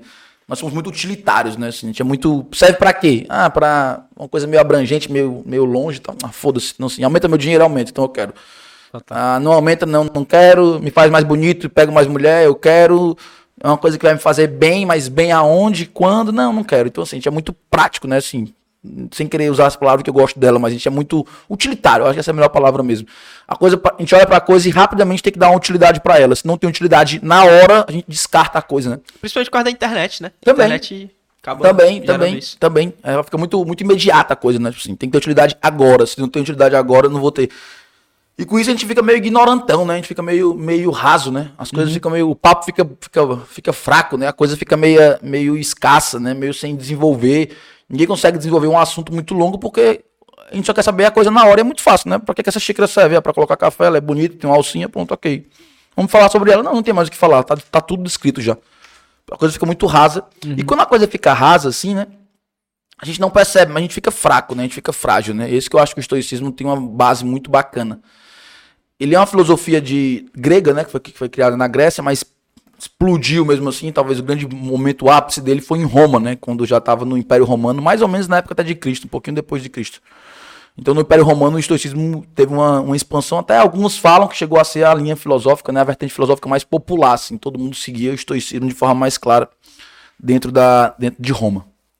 E quando você para para pensar sobre isso, quando você começa a estu- estudar algumas pessoas de sucesso, né? Tem aqui alguns quadros de alguns. Você começa a entender aquela coisa que é meio clichê hoje, né? Esses caras chegaram lá porque esses caras tinham alguma coisa, né? Um pensamento diferente, né? Eles tomaram decisões diferentes, né? Eles tomaram, eles pensaram diferente. E aí você começa a buscar o que é que esses caras faziam diferente, né? Esses caras têm algumas coisas que a gente pode trazer, tem algumas condições que a gente pode fazer. E pra mim, o que mais torna você diferente é a sua linha filosófica. Isso eu acho que ajuda muito. É como o Tim Ferriss fala do estoicismo, né? Ele é como se ele se fosse o sistema operacional melhor para você encarar a vida. Imagina, né? Tem um computador aqui, né? Beleza, tá aqui o computador. Mas na verdade o que faz ele bom ou ruim é o sistema operacional dele, né? Então imagina, eu tenho um ser humano aqui, né? Posso ver ele por fora e tal, ok? Mas o que faz ele bom ou ruim, na verdade, é o sistema operacional desse cara, né? Como é que esse cara toma decisões, né? O que, é que esse cara aguenta, o que, é que esse cara uhum. suporta, o que, é que esse cara pensa. E o estoicismo traz isso, né? Ele é uma linha filosófica de uma robustez interna, prática. Não é a filosofia como a gente vê no, no clichê, aquela coisa, ah, pra onde vou, de onde vim. Só, só, só o pensar, né? É, e assim, vamos ficar aqui filosofando aqui. Pega um café, abre um charutão aí pra nós aí, pega aí um Monte Cristo, vamos ficar aqui pensando, porra, onde é que o mundo vai, qual é a origem da vida e tudo e tal. Não é essa a filosofia do estoicismo, né? A filosofia que a do estoicismo ensina. Exatamente. É. a filosofia do estoicismo é a prática, né? É assim, o que é que, eu, o que, é que você tem que fazer? Qual é a melhor ação para você ter? Como é que é a melhor reação que você tem que fazer? O que é que você tem que pensar para conseguir progredir? O que é que você tem que fazer para você conseguir performar melhor e entregar mais para o mundo e ser melhor e ser uma, uma parte do todo mais eficiente, né? mais, mais justa? Então isso traz um negócio bacana para o estoicismo. Né? Quando eu vou estudar estoicismo, tem algumas coisas que a gente tem que se atentar. Primeira coisa, que eu falei para vocês, do princípio. Né? Ah, você está ligado a princípios. O estoicismo é assim, né? Então ele é ligado a virtudes, né? Então ele fala assim: tudo que você tem que fazer tem que estar alinhado com as virtudes, né? Com o comportamento virtuoso. Então, assim, se você está fazendo alguma coisa que não é alinhado com isso, não importa qual é o resultado disso, né? Uhum. Então, assim, ah, vou ganhar dinheiro, mas se não é um comportamento virtuoso, está errado. Então, assim, a virtude, ela é um fim nela própria, né? Então, eu pensar de forma justa, né? Eu agir de forma justa é, um pensar, é uma ação correta. Eu ser sábio é uma ação correta. Eu ter tranquilidade, né? Eu fazer as coisas com mais tranquilidade, sem me estressar, sem ir para ira é uma ação correta. Então o estoicismo dá um guia prático para você tomar boas decisões na sua vida. É fácil? É óbvio que não é, né? É o chocolate, pô. E ele traz essa coisa, né? A vida é difícil, né? A vida é dura, o ambiente é hostil.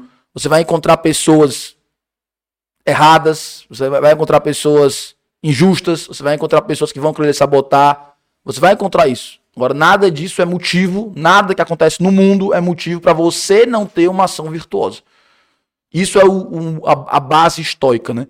Por isso que quando fala assim, ah, não sei, o João é estoico, né? O que, é que você espera dessa pessoa? Ele é uma pessoa que tem uma ação padrão independente do ambiente, né? O estoico, né? Uma pessoa que seria assim, o, o exemplo estoico, né? Ele é uma pessoa que ele tem uma atividade padrão independente do ambiente. Não tem essa coisa do se emocionar demais, né? Do assim, ah, eu me emocionei, parti para cima para te agredir porque eu tava puto contigo. Não existe isso, né? O estoicismo é o controle da emoção. Ah, Raduan, o estoicismo é não ter emoção? Não. O estoicismo nunca fala isso. Controlar, né? É controlar. Muita gente distorce isso, né? Ah, o estoicismo é impossível e o que ele prega é absurdo. Você não amar o outro, não Cara, ter emoção. Vai ser frio demais. Não, né? isso. É você controlar. Não posso ser guiar minha ação pela emoção. Né? Total, perfeito. E uma coisa que eu gosto bastante, um, um, um adenozinho para vocês. É assim, tem três, o estoicismo, a primeira parte do estoicismo, a primeira lição, se a gente for tratar assim, é você focar no que você controla.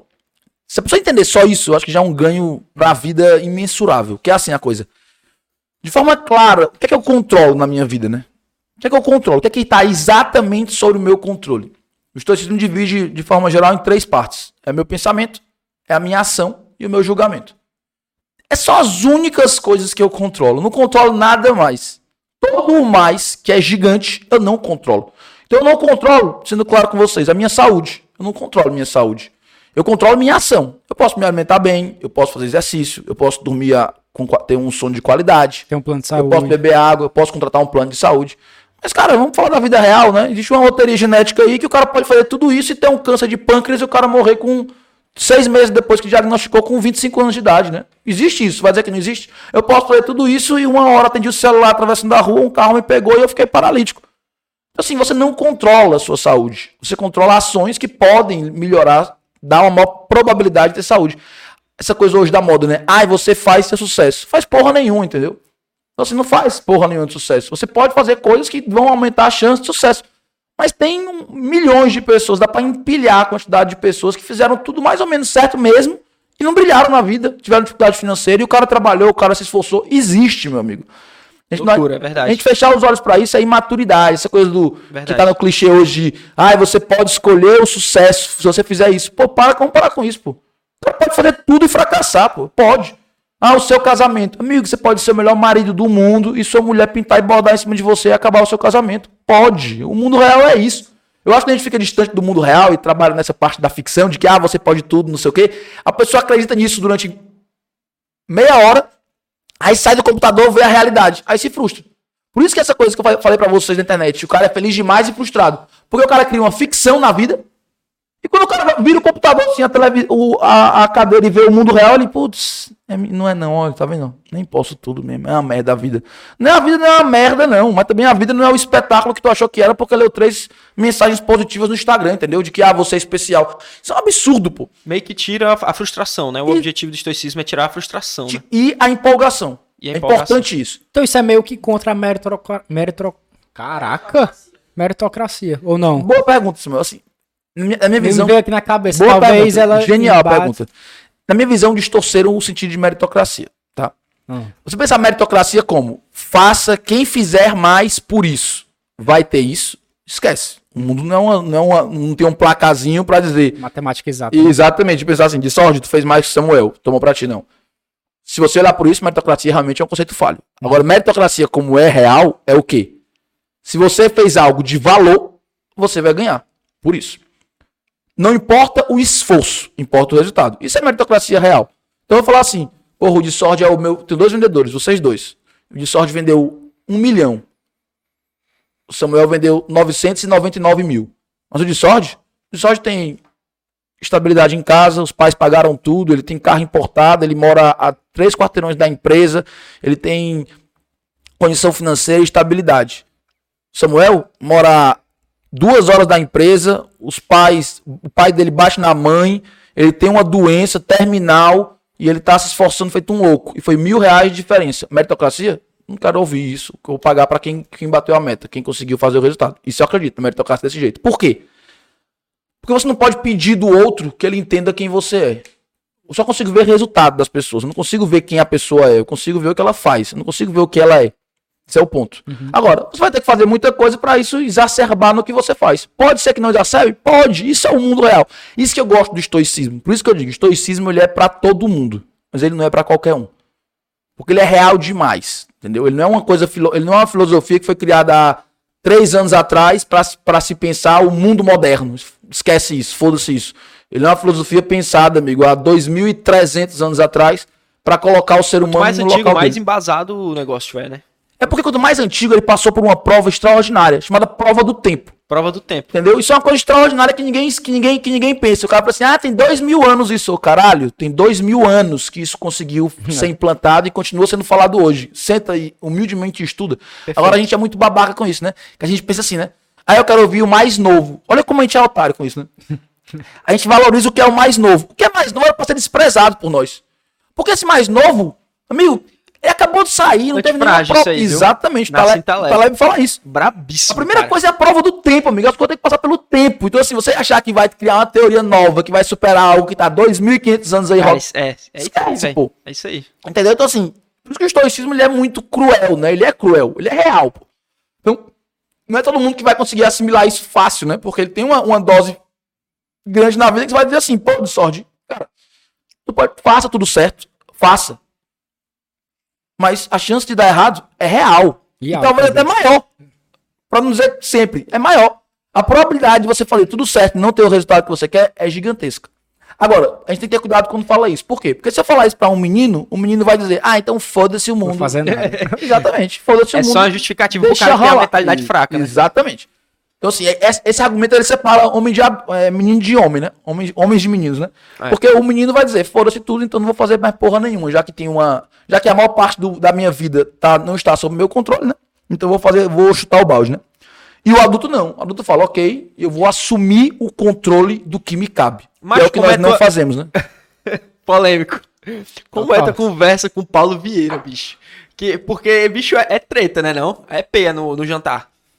Não, então eu gosto muito alinhado. Tipo assim, as pessoas acham que é, pode achar que alguma coisa disso distorce muito uma coisa ou outra. Mas assim, de uma forma geral, a gente é muito alinhado em- na maneira como pensa, entendeu? Principalmente assim, você- se você já fez o método CIS, já fizeste? Não, minha, minha namorada fez, a Sofia. É, Vou fazer, Quem, que quem fazer. faz o método CIS entende que o que eu falo tem muito nele, entendeu? O método CIS tem muito disso que eu tô falando, né? Essa questão de você você fazer as coisas, você buscar as coisas. Tudo que eu tô Ok. falando, Pega esse copo pra mim, Radon, por favor. tudo que eu tô falando aqui pra vocês, tem um conceito que o Paulo fala que é 99% disso, que é autorresponsabilidade, né? Caraca, ele tem um livro sobre Um autorresponsabilidade. livro. E é o, o assim, pra mim o do CIS é o, são as primeiras horas do método CIS e já vale o curso todo. Que é essa parte, a responsabilidade, assuma a responsabilidade. Agora, o que, é que a gente faz, pô? A gente quer se preocupar com. Olha como uma coisa é, né? Então, assim, eu tenho, eu, eu tenho meu pensamento, eu tenho minha, meu julgamento e eu tenho minha ação. São as três coisas que eu controlo. São as três coisas que eu não quero avaliar na minha vida, né? Porque a gente puxa pro outro lado, que eu tenho o ego que não quer que eu me avalie. Aí como é que a gente é? A gente vai deitar a cabeça no travesseiro hoje e vai ficar pensando em quê? Pensando que o Bolsonaro deu, a, deu um pronunciamento ontem que foi mentiroso, o STF é uma merda, o STF soltou o Lula, o Brasil vai virar Venezuela, a pandemia tá aí, o Brasil tá, tá empilhando gente. Eu fico lá pra uma hora, uma hora na cama rodando pensando sobre coisas que o quê? Que eu não controlo. Que te deixa pra baixo. E né? que eu não controlo. É. Amigão, bem-vindo ao mundo. Você não pode fazer nada com isso. Absolutamente nada. Então, é uma perda de tempo. Quer saber o que, que, eu- que é que você deveria pensar? Hoje, eu acordei na hora que eu deveria acordar. Hoje, eu me alimentei com o que eu deveria me alimentar. Hoje, eu tratei as pessoas que estão próximas de mim da maneira que, eu deve- que deveriam ser tratadas. Hoje, eu me dediquei ao meu trabalho de forma realmente focada, sem me dispersar, porque isso está no seu controle. Quem pergunta isso para si próprio? Ninguém, pô. Porque é mais fácil pensar no que tá no mundo, entendeu? É mais fácil ficar pensando. Culpar o outro. É claro, se os Estados Unidos vai virar socialista, porque o Biden foi eleito. Como é que vai ficar agora o, o, o movimento da terceira opção brasileira, porque o Lula e o Bolsonaro vão polarizar a eleição? Assim, não tô dizendo que você não tem que ter uma ação sobre isso. Tenha uma ação sobre isso. Mas não perca tempo pensando sobre isso mais do que Tu deve. vê isso como uma característica que muitos empresários grandes têm de não se preocupar com isso ou não? Tem muito empresário grande também é meio que pode chamar de uma alienação, né? A galera é meio alienada e ficar viajando nesses assuntos. Ou tu acha que isso pode influenciar muito no, no teu crescimento? Tu tipo, foda-se, vou fazer o meu, vou crescer o meu, vou estudar, vou crescer minha empresa e isso que vai me trazer resultado. Tu vê muito empresário que como se fosse assim um dos tópicos pra tu crescer na tua vida é tu ter esse pensamento, ou tem gente realmente que, que cresce e é totalmente alienada nisso aí, só fala nisso, mas vai dando resultado. É, o que, o que é importante separar, Samuel, até pra ficar claro, pra não ser, não ser injusto. Eu não sou uma pessoa que acha que você não tem que olhar pra isso. Eu sei que tem uma vertente aí crescendo aí no meio, que é essa coisa do, não, faça o seu e foda-se todo o resto. Eu não acho que é isso não, sabe? Eu acho que, tem que você tem que olhar pro país sim. Até que A devida importância, né? é, fiz várias coisas aí. Falar, tem várias coisas que eu faço que não tem nada, a ver com o que vai me trazer mais dinheiro no curto prazo. E eu acho que isso é importante pro ser, tá? O que eu quero dizer é o seguinte: isso não justifica nem por um minuto você não fazer o que tá no seu alcance. Ah, Radon, então o que tá querendo dizer? A pessoa tem que estar preocupada com o STF ter solto, ter feito aquela palhaçada ontem com o Lula? Tem. Eu acho que sim, você tem que agir sobre isso. E agir, e ponto. O que você pode fazer? Fazer um Instagram e fazer uma postagem reclamando, e se posicionar e apoiar uma causa. Maravilha. Ok. Não Acabou. faça isso. Pronto. Agora, faça isso logo em seguida de você fazer o seu. Faça o seu antes, entendeu? Organize seu, sua cama. Uhum. Não vai querer consertar o mundo sem organizar a sua cama, que é o que a gente tem hoje. O que a gente tem hoje é um bocado de jovem aí preocupado com se o Biden foi eleito da maneira correta ou não, e acha que o Biden vai acabar com o mundo porque agora ele é o democrata no poder e blá blá blá, aquela coisa, coisa toda. E ok, é uma preocupação que eu também tenho de olhar como vai ser a política americana, me preocupa sim, ok, tenho que olhar. Agora, porra, tu faz isso, cara, e tu não consegue ter coragem de dar uma esmola de 20 reais pra uma mãe de família que tá pedindo esmola na tua esquina já há uma semana com dois filhos pequenos pra criar, que tu tá vendo ali todos os dias quando tu sai de casa e tu acha 20 reais muito pra dar pra ela. Perfeito. Essa é a distorção que a gente criou na vida, entendeu? É a distorção de olhar o. Eu estou preocupado demais com a humanidade e, cara, não consigo ajudar o meu vizinho, entendeu? Então isso é que não pode acontecer. Os empresários, de forma geral, eu não gosto muito de qualificar assim, os empresários, sabe, Samuel? Eu sou muito. Eu sou contra o coletivismo. E os Sim. empresários é um bicho mais diversificado que existe, né? Tem empresário de todo tipo. A maior parte deles, de forma geral, são muito ligadas no que eles podem fazer. Muito. No Brasil, que eu acho até demais, entendeu? Acho que a gente teve uma, esse aborto aí de 16 anos, 14 anos de PT por causa disso, né? A culpa é da elite intelectual, da elite empresarial brasileira, que não era pra ter deixado isso acontecer, porque ela ficou muito nisso. Ah, tô fazendo o meu, tô ganhando dinheiro e foda-se. E isso não constrói um país, né? Não é o que acontece, por exemplo, nos Estados Unidos, não é o que acontece, por exemplo, na Alemanha. Existe alguém que é responsável por aquilo, por um legado, por manter aquela tradição, por manter aquele, aquilo funcionando. Então isso falta no Brasil. E eu acho que agora o empresário está começando a se tocar disso. Que não adianta ele olhar só pro dele, que ele tem que transbordar isso. Entendi. Agora, olha a palavra que eu usei. Transbordar. O que acontece hoje é que tem uma, um exército de jovens que tá querendo transbordar sem ter enchido o copo.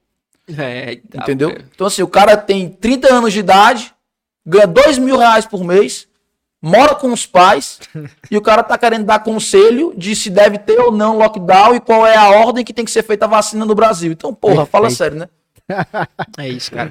Cara, é realidade. É, é, é, é o mundo hoje isso, né? Todo mundo. Você tá É certo. verdade. É, o cara e celularzinho aí dá poder pra qualquer um, né, velho? Qualquer, é a praça, pô. O É cara a chega na praça. e grita, ninguém sabe quem é o cara, tá ali gritando, tá fazendo, tá fazendo Huawei. Mas eu vejo, eu vejo o estoicismo com algumas com alguns vieses cristãos.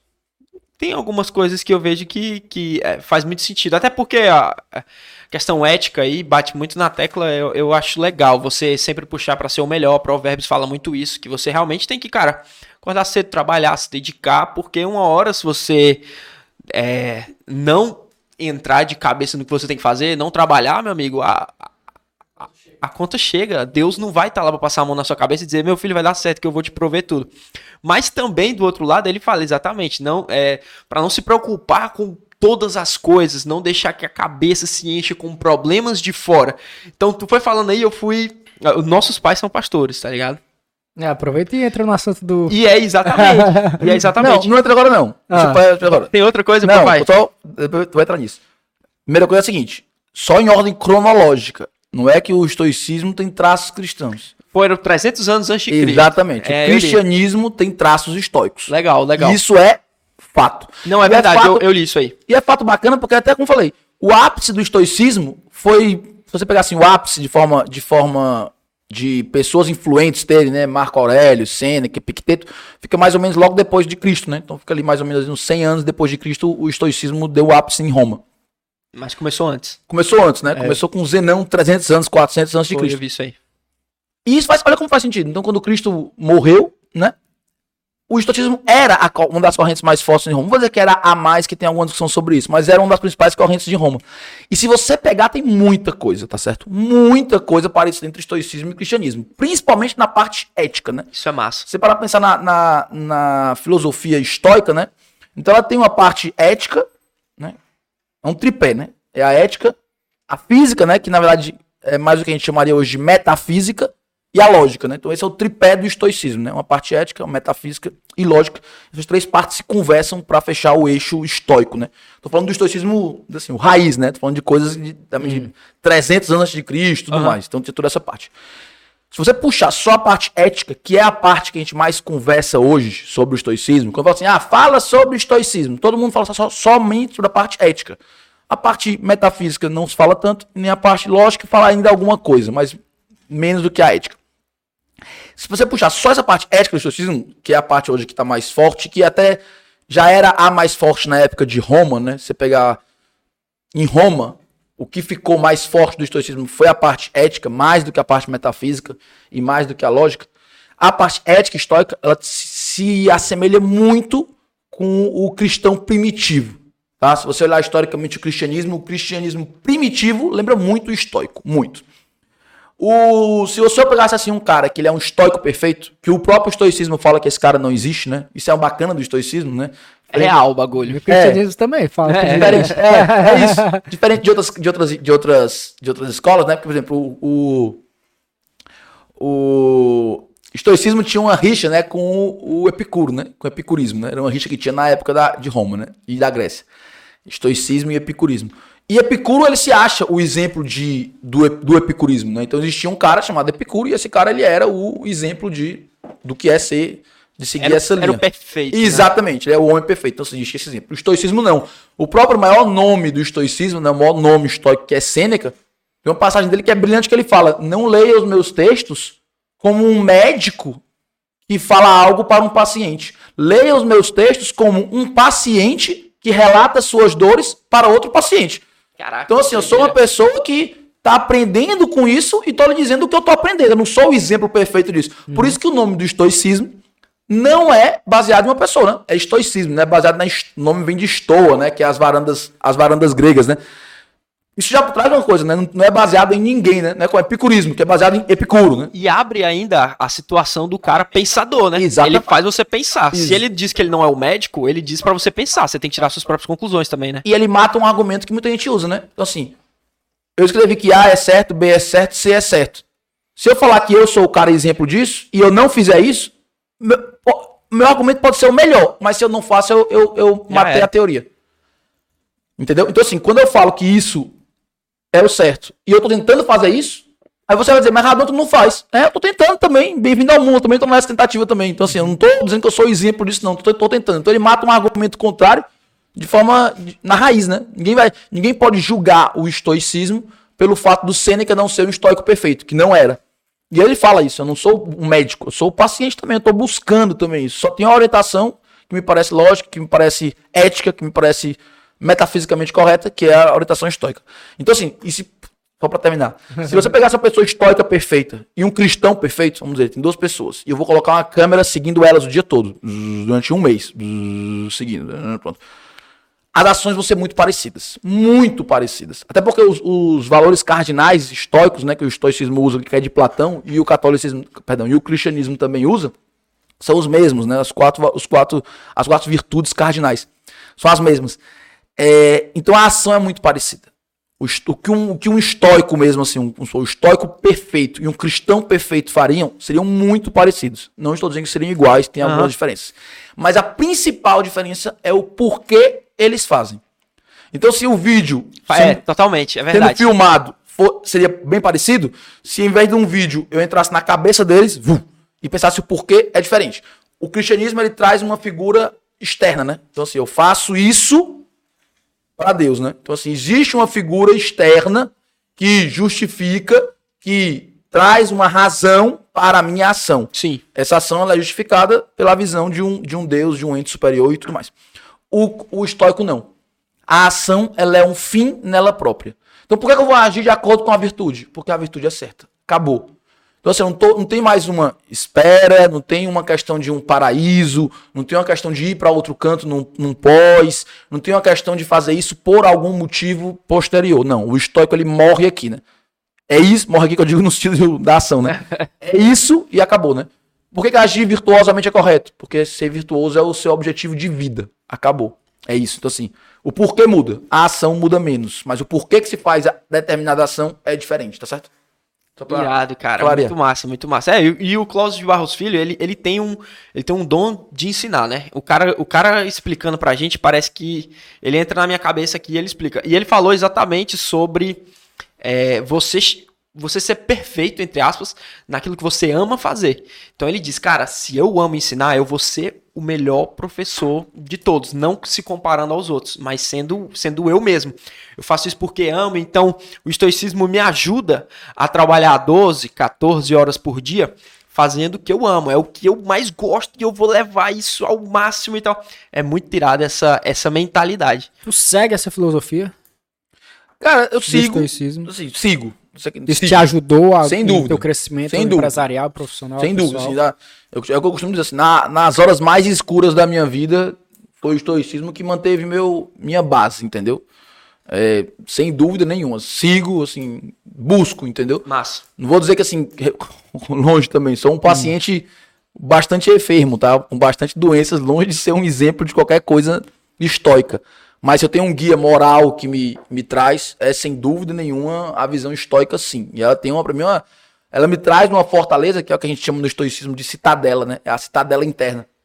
Ela traz, uma, ela traz uma, uma fortaleza sua que é isso, é o que você é, né? Quando você começa a ter essa coisa, fazendo aqui um gancho que eu falei no começo com vocês, dos seus princípios, né? Está muito claro pra você, você está alinhado ao seu princípio. Cara, você é isso, entendeu? Então assim, você pode virar um escravo numa, num campo de concentração chinês lá do Partido Comunista Chinês. Você continua sendo o Samuel. Eu sou isso, entendeu? Isso é talvez seja a coisa mais forte do estoicismo. Quando se fala do estoicismo assim, o cara tem uma força do caráter, né? Uma força do ser. Ele vira uma fortaleza interna de independente do que está sendo tentado a ser feito, ele é isso, né? Ele é o estoicismo, ele traz essa concepção que o cristianismo também traz, né? Então assim, o cara é um cristão, né? Ele não tá ali para negociar, ele tá ali para para viver de acordo com a doutrina cristã, viver de acordo com isso, como a gente tem relatos no campo de concentração nazista de padres, né? Total, que total. entraram entraram na, na em, em- em- em campos de Concentração. é, em celas de gás, né? Aquela Sim. coisa toda de da tortura, da tortura, Câmaras de gás. câmaras de gás, perdão, exatamente, obrigado. rezando, né? E assim, tranquilos, com o coração em paz, né? Porra, isso é, isso é, a grandeza do ser final, entendeu? O cara tá vivendo o pior momento da história da humanidade, sofrendo talvez as torturas mais cruéis que um ser humano pode passar, e o cara tá com o coração tranquilo, em paz. Por quê? Porque ele, pela visão cristã, olha o que ele, ele sabe que não é aquele plano, né? Ele não vive por aquilo, né? Na visão estoica, eu não controlo isso, né? Eu controlo Nossa. o quê? Eu controlo manter minha calma, minha tranquilidade. Vai adiantar eu me esbufetar e ficar desesperado? Não, então eu vou manter minha tranquilidade até o último momento. Isso é engraçado, isso aconteceu, é né? Foda. Isso aconteceu. Isso é a grandeza, né? O Sêneca, ele foi condenado ao auto-suicídio, né? Ao, ao, ao, suicídio, né? É, é porque é engraçado, o cara ser condenado ao suicídio, né? O cara é obrigado a se matar, né? Mas foi isso. Meio louco, né? É, meio louco. As coisas de Roma lá, foi Nero que fez isso com ele. E nesse momento, os parentes dele lá, ele falava, fiquem Como tranquilos. É que ele se matou? Né? Cortando pulso, pelo até onde. Tem, ah, os salados são meio assim, matando de sapo foi com questão de cortar pulso. E ele falou: fiquem tranquilos, entendeu? Assim, todo mundo desesperado, falei, fiquem tranquilos, calma, não tem. Você tem que aprender a controlar a morte, né? Então, assim, o estoicismo tem isso, né? E até tem coisas práticas históricas disso, né? Que a gente chama que é memento mori, né? Que é uma prática também cristã, né? Nossa. Que é você pensar na morte, né? Você lembrar que você vai morrer, né? Isso coloca você numa realidade gigante, né, pô? É, tira do. Tira, tira de tudo. Se rapaz. o cara se acha, ele pensa na morte, ele, pô, calma aí. Tira tudo, Todo assim, mundo morre. eu vou morrer, pô, tô preocupado porque hoje o iFood demorou meia hora para chegar mais do que tava programado. Meu Deus, eu tô aqui perdendo minha. Puta que daqui 60 anos, tô mais nem aqui nesse planeta e tô preocupado. Puta que merda, né? Que pequenez que eu tenho. Cara, né? esse que... assunto aí a gente pode ficar duas horas, mas. Ah, dá. Deixa eu, deixa eu puxar outra coisa aqui pra gente até fugir um pouco disso. Queria muito saber, é curiosidade minha. Eu vejo tu falando muito de que tu trabalha muito, né? 12 horas, 10 horas, 14 horas, enfim. Como é que é a tua, tua rotina, assim, de trabalho? Tu tem alguma coisa que tu faz assim que tu acorda? Como é que funciona tudo isso? É, assim, em primeiro lugar, eu não acho que é muito, tá? Assim, não acho que é as coisas de muito. Entendeu? só 16 horas por dia. Tem, não chega, não, chega 3 horas por dia. Tem 4 horinhas pra dormir e tal, tempozinho com a. Não, é justo falar que hoje é 16 horas, não. É. Mas assim, vai, Deu umas 12, 14, dá. Enfim, não conto diariamente.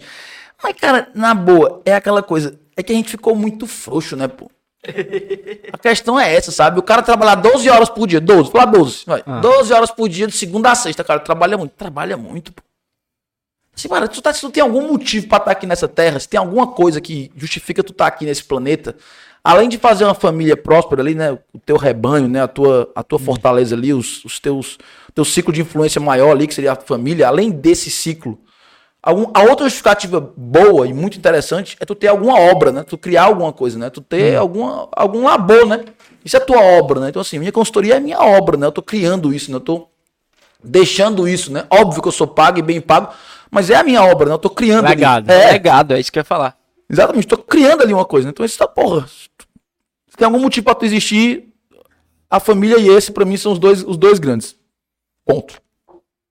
Então tu trabalha 12 horas por dia, tu falando assim, o dia tem 24 horas, olha. Então tu tem. Tu dorme aí, não precisa dormir 8 horas por dia, que é um exagero. Basta dormir umas 7, vai. 7 já resolve grande parte dos problemas aí. Os médicos ficam, vão depois brigar comigo, mas já resolve. Então fica aí 24, 24 menos 7. Então fica hora pra caralho. Aí tu vai trabalhar 12. Tu vai ficar aí umas horas pra tu fazer o que tu quiser na tua vida. Eu tô falando de segunda a sexta, não tem sábado e domingo. Esse negócio que inventaram aí, sábado e domingo. Cada 7 dias tem dois livres. Então, pô, trabalha muito, entendeu? Agora a gente ficou frouxo, né? A gente ficou frouxo e a gente é frouxo porque o, o, o que a gente busca não é o sucesso. O que a gente busca não é o dinheiro. O que a gente busca é a aceitação do próximo.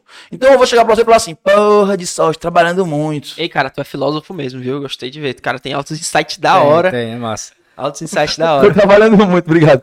Aí o vai dizer, porra, tá mesmo, né, Radon? Eu tô de sorte 12 horas por dia. Caralho, velho. Começa teu... reclamar. Pronto, aí o outro, e o outro justifica, né? Teu patrão, teu patrão tá te explorando, é. tá mesmo, né? Pô? Aí fica os dois juntos, pronto. É isso que eu quero na vida, pô. O que eu quero não é o sucesso, não. O que eu quero dizer, assim, as pessoas normalmente, né? Uma justificativa boa pra não fazer as coisas. Então eu falo assim, pô, de sorte, fiquei doente, cara, uma semana sem trabalhar. Porra, dona foda, é foda, porra. É, abri o charutão pra nós, é isso mesmo, foda e tal. 12 horas por dia é muito trabalho, pô. É o que eu digo, eu digo, eu digo isso na PWR, quando a molecada entra, é o seguinte, ó. Uma hora entra com 20 e pouco, né? Eu tenho uma filosofia que é assim, dos 20 aos 30 não tem nada mais importante para fazer do que trabalhar. Assim, cara, dá o gás, dá a vida. Não tô falando que é aqui não. Pode ser que aqui você não goste e não dê certo. E acontece, não é raro não. Mas dá a vida pelo teu trabalho. Porque se der a vida dos 20 aos 30, vai, ter, vai chegar nos 30 com uma tranquilidade muito maior. Não tô dizendo que não vai continuar trabalhando muito não, mas tá tranquilo, porque tu criou um caminho possível de correr a vida.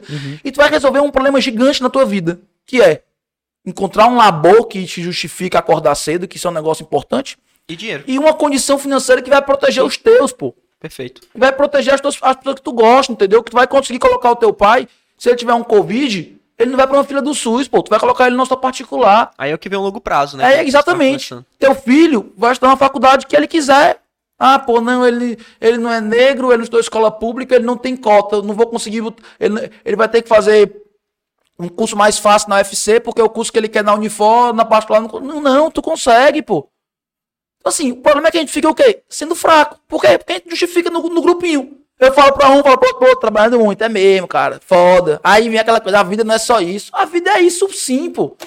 Então, Assim, não tô dizendo que a cachaça é ruim, não. Gosto muito dela, sou louco por ela.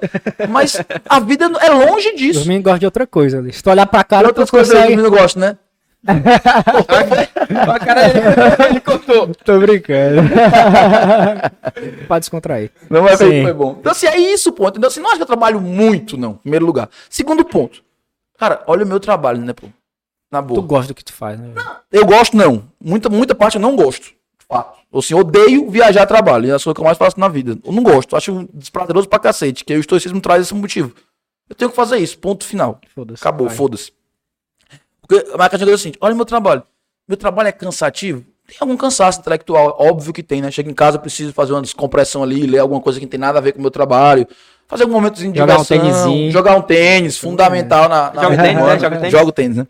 Na vida humana, jogar algum joguinho, fazer ok, faz parte, tranquilo. Ver uma série, Netflix. Inclusive o PS4 tá aqui embaixo, a gente pode... Pode o Fifão depois, né? O Fifão, né? O Fifão, né? É, o FIFA.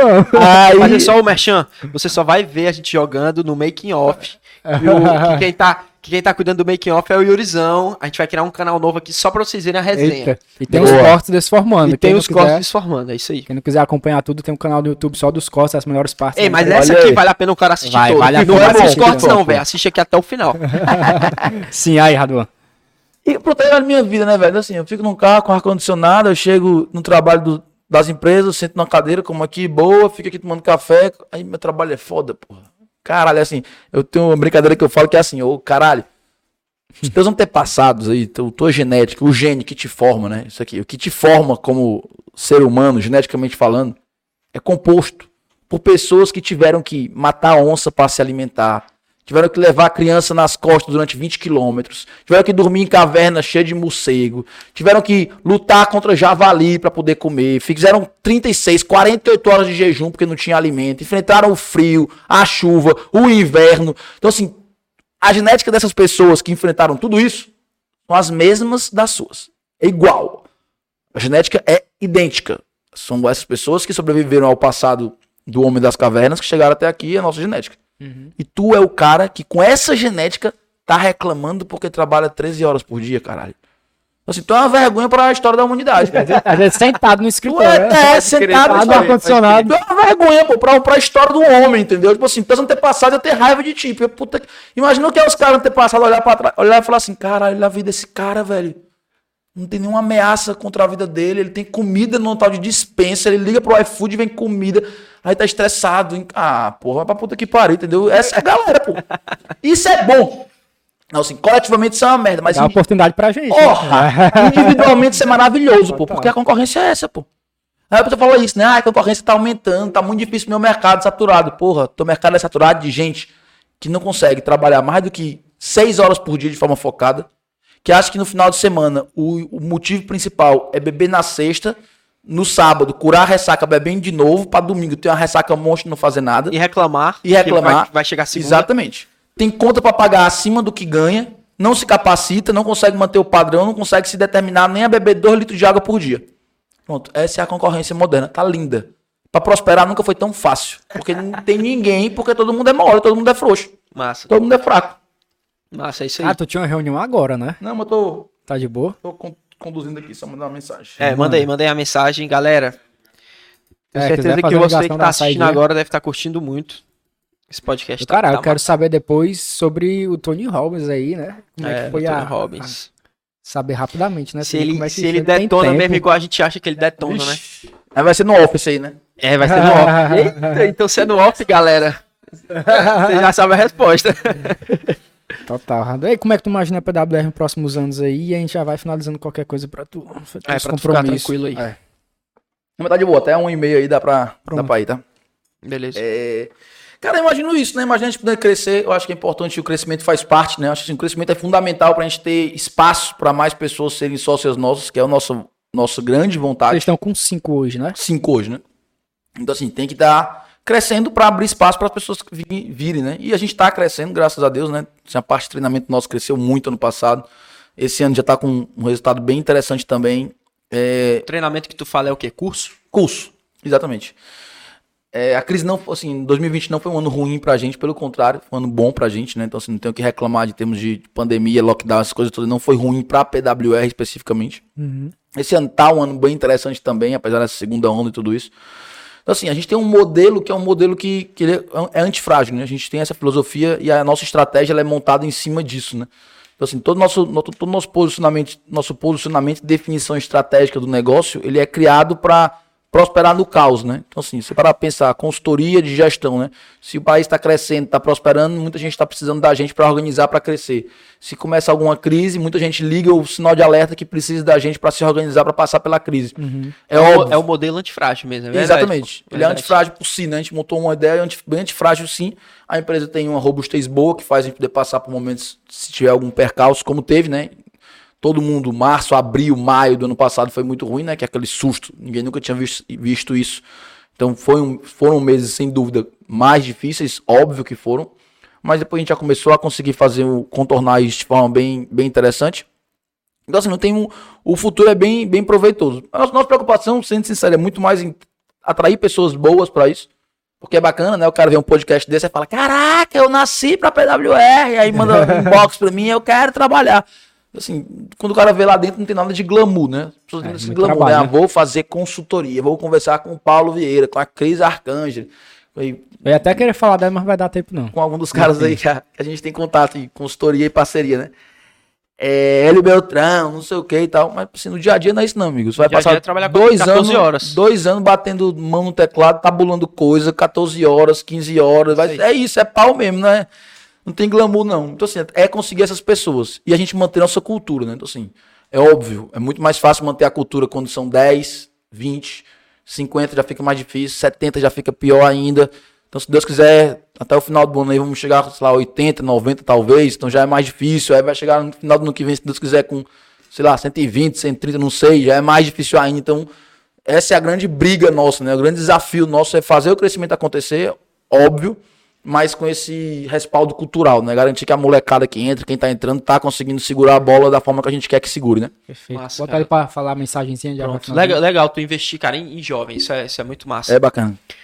Cara, eu queria que tu olhasse pra essa câmera aqui, pra gente encerrar Bora. de vez. Fazer aqui um negócio aqui então. É, e eu É, queria que tu falasse, macho, na porrada aí, Agora quer começar a cara que quer começar, o cara que, o cara que tá, Trabalhar, já começou, talvez, ou que, ou que tá começando, sei lá, e dá um choque de realidade nele pra que ele se motive, entre aspas, assim, a continuar a, a porrada aí. Bacana. Então, primeira coisa, não se apaixona pelo teu produto. Tá? Esse é um dos grandes erros de quem está começando a empreender. Eu olho para o meu produto, olho para o que eu faço, olho para o meu serviço. Quando eu falo produto, é serviço também. Eu olho para o meu serviço, olho para a minha mercadoria, produto que eu fabriquei, eu me apaixono por ela. Eu fico realmente fissurado nela, né? Eu olho para ela e fico pensando, meu Deus, como é maravilhoso o que eu fiz, né? Isso massageia o ego, isso faz a gente se achar muito poderoso. Novo Steve Jobs, né? Eu criei a nova, a nova Apple. Isso é um dos principais erros de quem está começando a empreender. Não olhe para o seu produto, olhe para o problema que o seu produto resolve, né? Você tem que se apaixonar e realmente ser maníaco, obsessivo, paranoico em cima do problema que você resolve. A primeira pergunta que todo empreendedor ou toda pessoa que quer empreender tem que fazer é qual o problema do mundo que eu vou resolver. É isso e por isso que você vai ser pago. Você não vai ser pago por um produto, você vai ser pago pelo problema, o problema que aquele produto resolve. Muita gente quer empreender e monta, e monta alguma coisa muito complexa, perde essa perspectiva, perde essa noção e fica querendo pensar e fazer o melhor produto do mundo sem olhar qual é o problema que aquilo resolve, né? O seu João, que vende na sua bicicleta café da manhã em frente a um, um prédio comercial, entende muito mais disso do que um filho de classe média alta que fez um MBA fora e está fazendo um business plan extremamente complexo para lançar um aplicativo que ele nem parou para pensar se existe ou não outro aplicativo no mercado. O seu João ele sabe que ele resolve o problema de pessoas que trabalham naquele prédio, que tem que acordar cedo e não consegue tomar o café da manhã em casa. Então ele está ali dando o café da manhã para aquelas pessoas, né? Ele é um empreendedor nato, né? Ele pensou no, na solução do problema antes de pensar até no produto. Ele pensou muito mais, eu vou vender café da manhã, vender algo, vender comida para aquelas pessoas antes de pensar qual comida ele ia vender. Isso é empreendedorismo. Então vocês têm que, antes de tudo, olhar para o problema que se resolve, né? Qual o problema do mundo que eu resolvo? Porque isso vai orientar de forma precisa você para você construir o seu produto. É a partir do problema do mundo que eu resolvo que eu construo meu produto ou serviço. E não o contrário, que é o que todo mundo faz, o que grande parte das pessoas fazem. Eu construo um produto e serviço e depois eu vou atrás de descobrir para que, é que ele serve, quem consome, quem gostaria de tê-lo. Isso é um fracasso total. Então olhem primeiro para o mercado, tá? Sejam humildes ao ponto de entender que o mundo tem muito problema e tem muito mais problema do que pessoas aptas a resolverem. E vocês têm que ser praticamente de forma simples e básica alguém que vai resolver o problema de alguém. É por isso que eu sou pago, é por isso que todos os empresários são pagos, é por isso que toda empresa é paga. Nós somos pagos para resolver problemas. Então você que está empreendendo, começando um negócio, a primeira pergunta que você tem que responder é qual é o problema que eu vou resolver? Depois disso, você pensa em produto, pensa em loja, pensa em site, pensa em estrutura, pensa em tudo mais. A raiz da coisa, né, o início do empreendedorismo é a solução de problemas do outro, né? É por isso que você vai vender, é isso que vai lhe fazer crescer. Então, parte dessa premissa que é um começo bem interessante. Cara, perfeito. Caramba! Mano, sensacional, sensacional, velho. Obrigado. Eu falar é aqui brabo, finaliza. Raduan, tô Vai. muito feliz de ter você aqui, sério, de verdade. Valeu. Eu não esperava que ele fosse tão rápido assim. Eu mandei um direct. Cara, vamos mandar. Será que vai responder? Macho, vou, vou, vou, contar, vou contar uma parada aqui. Ah. A gente pensou, a galera, é, vamos levar alguém da PWR, principalmente o Raduan, que a gente já teve a palestra, mas vamos esperar um pouquinho, vamos ter um pouquinho mais de experiência aqui. Crescer um pouquinho. Conversando. Só que bateu uma doida na gente, macho. Vamos, vamos mandar essa mensagem? Vamos tentar. Cara, aí quando tu respondeu, cara, Raduan respondeu. Porra, Oxe, é muito velho. Não fica comigo isso não, pode chamar aí, tomar disposição. É isso aí, velho. Os meus ídolos são tá no meio do empreendedorismo, né? Eu, eu, vivo isso, eu gosto disso e eu quero, de alguma forma, esse podcast, o propósito disso é a galera conhecer histórias como a sua, tudo, e fomentar, criar aquele desejozinho de empreender, de mudar, de trabalhar, de prosperar e de crescer, né? Então, cara, muito obrigado, tô muito feliz de ter você aqui de coração.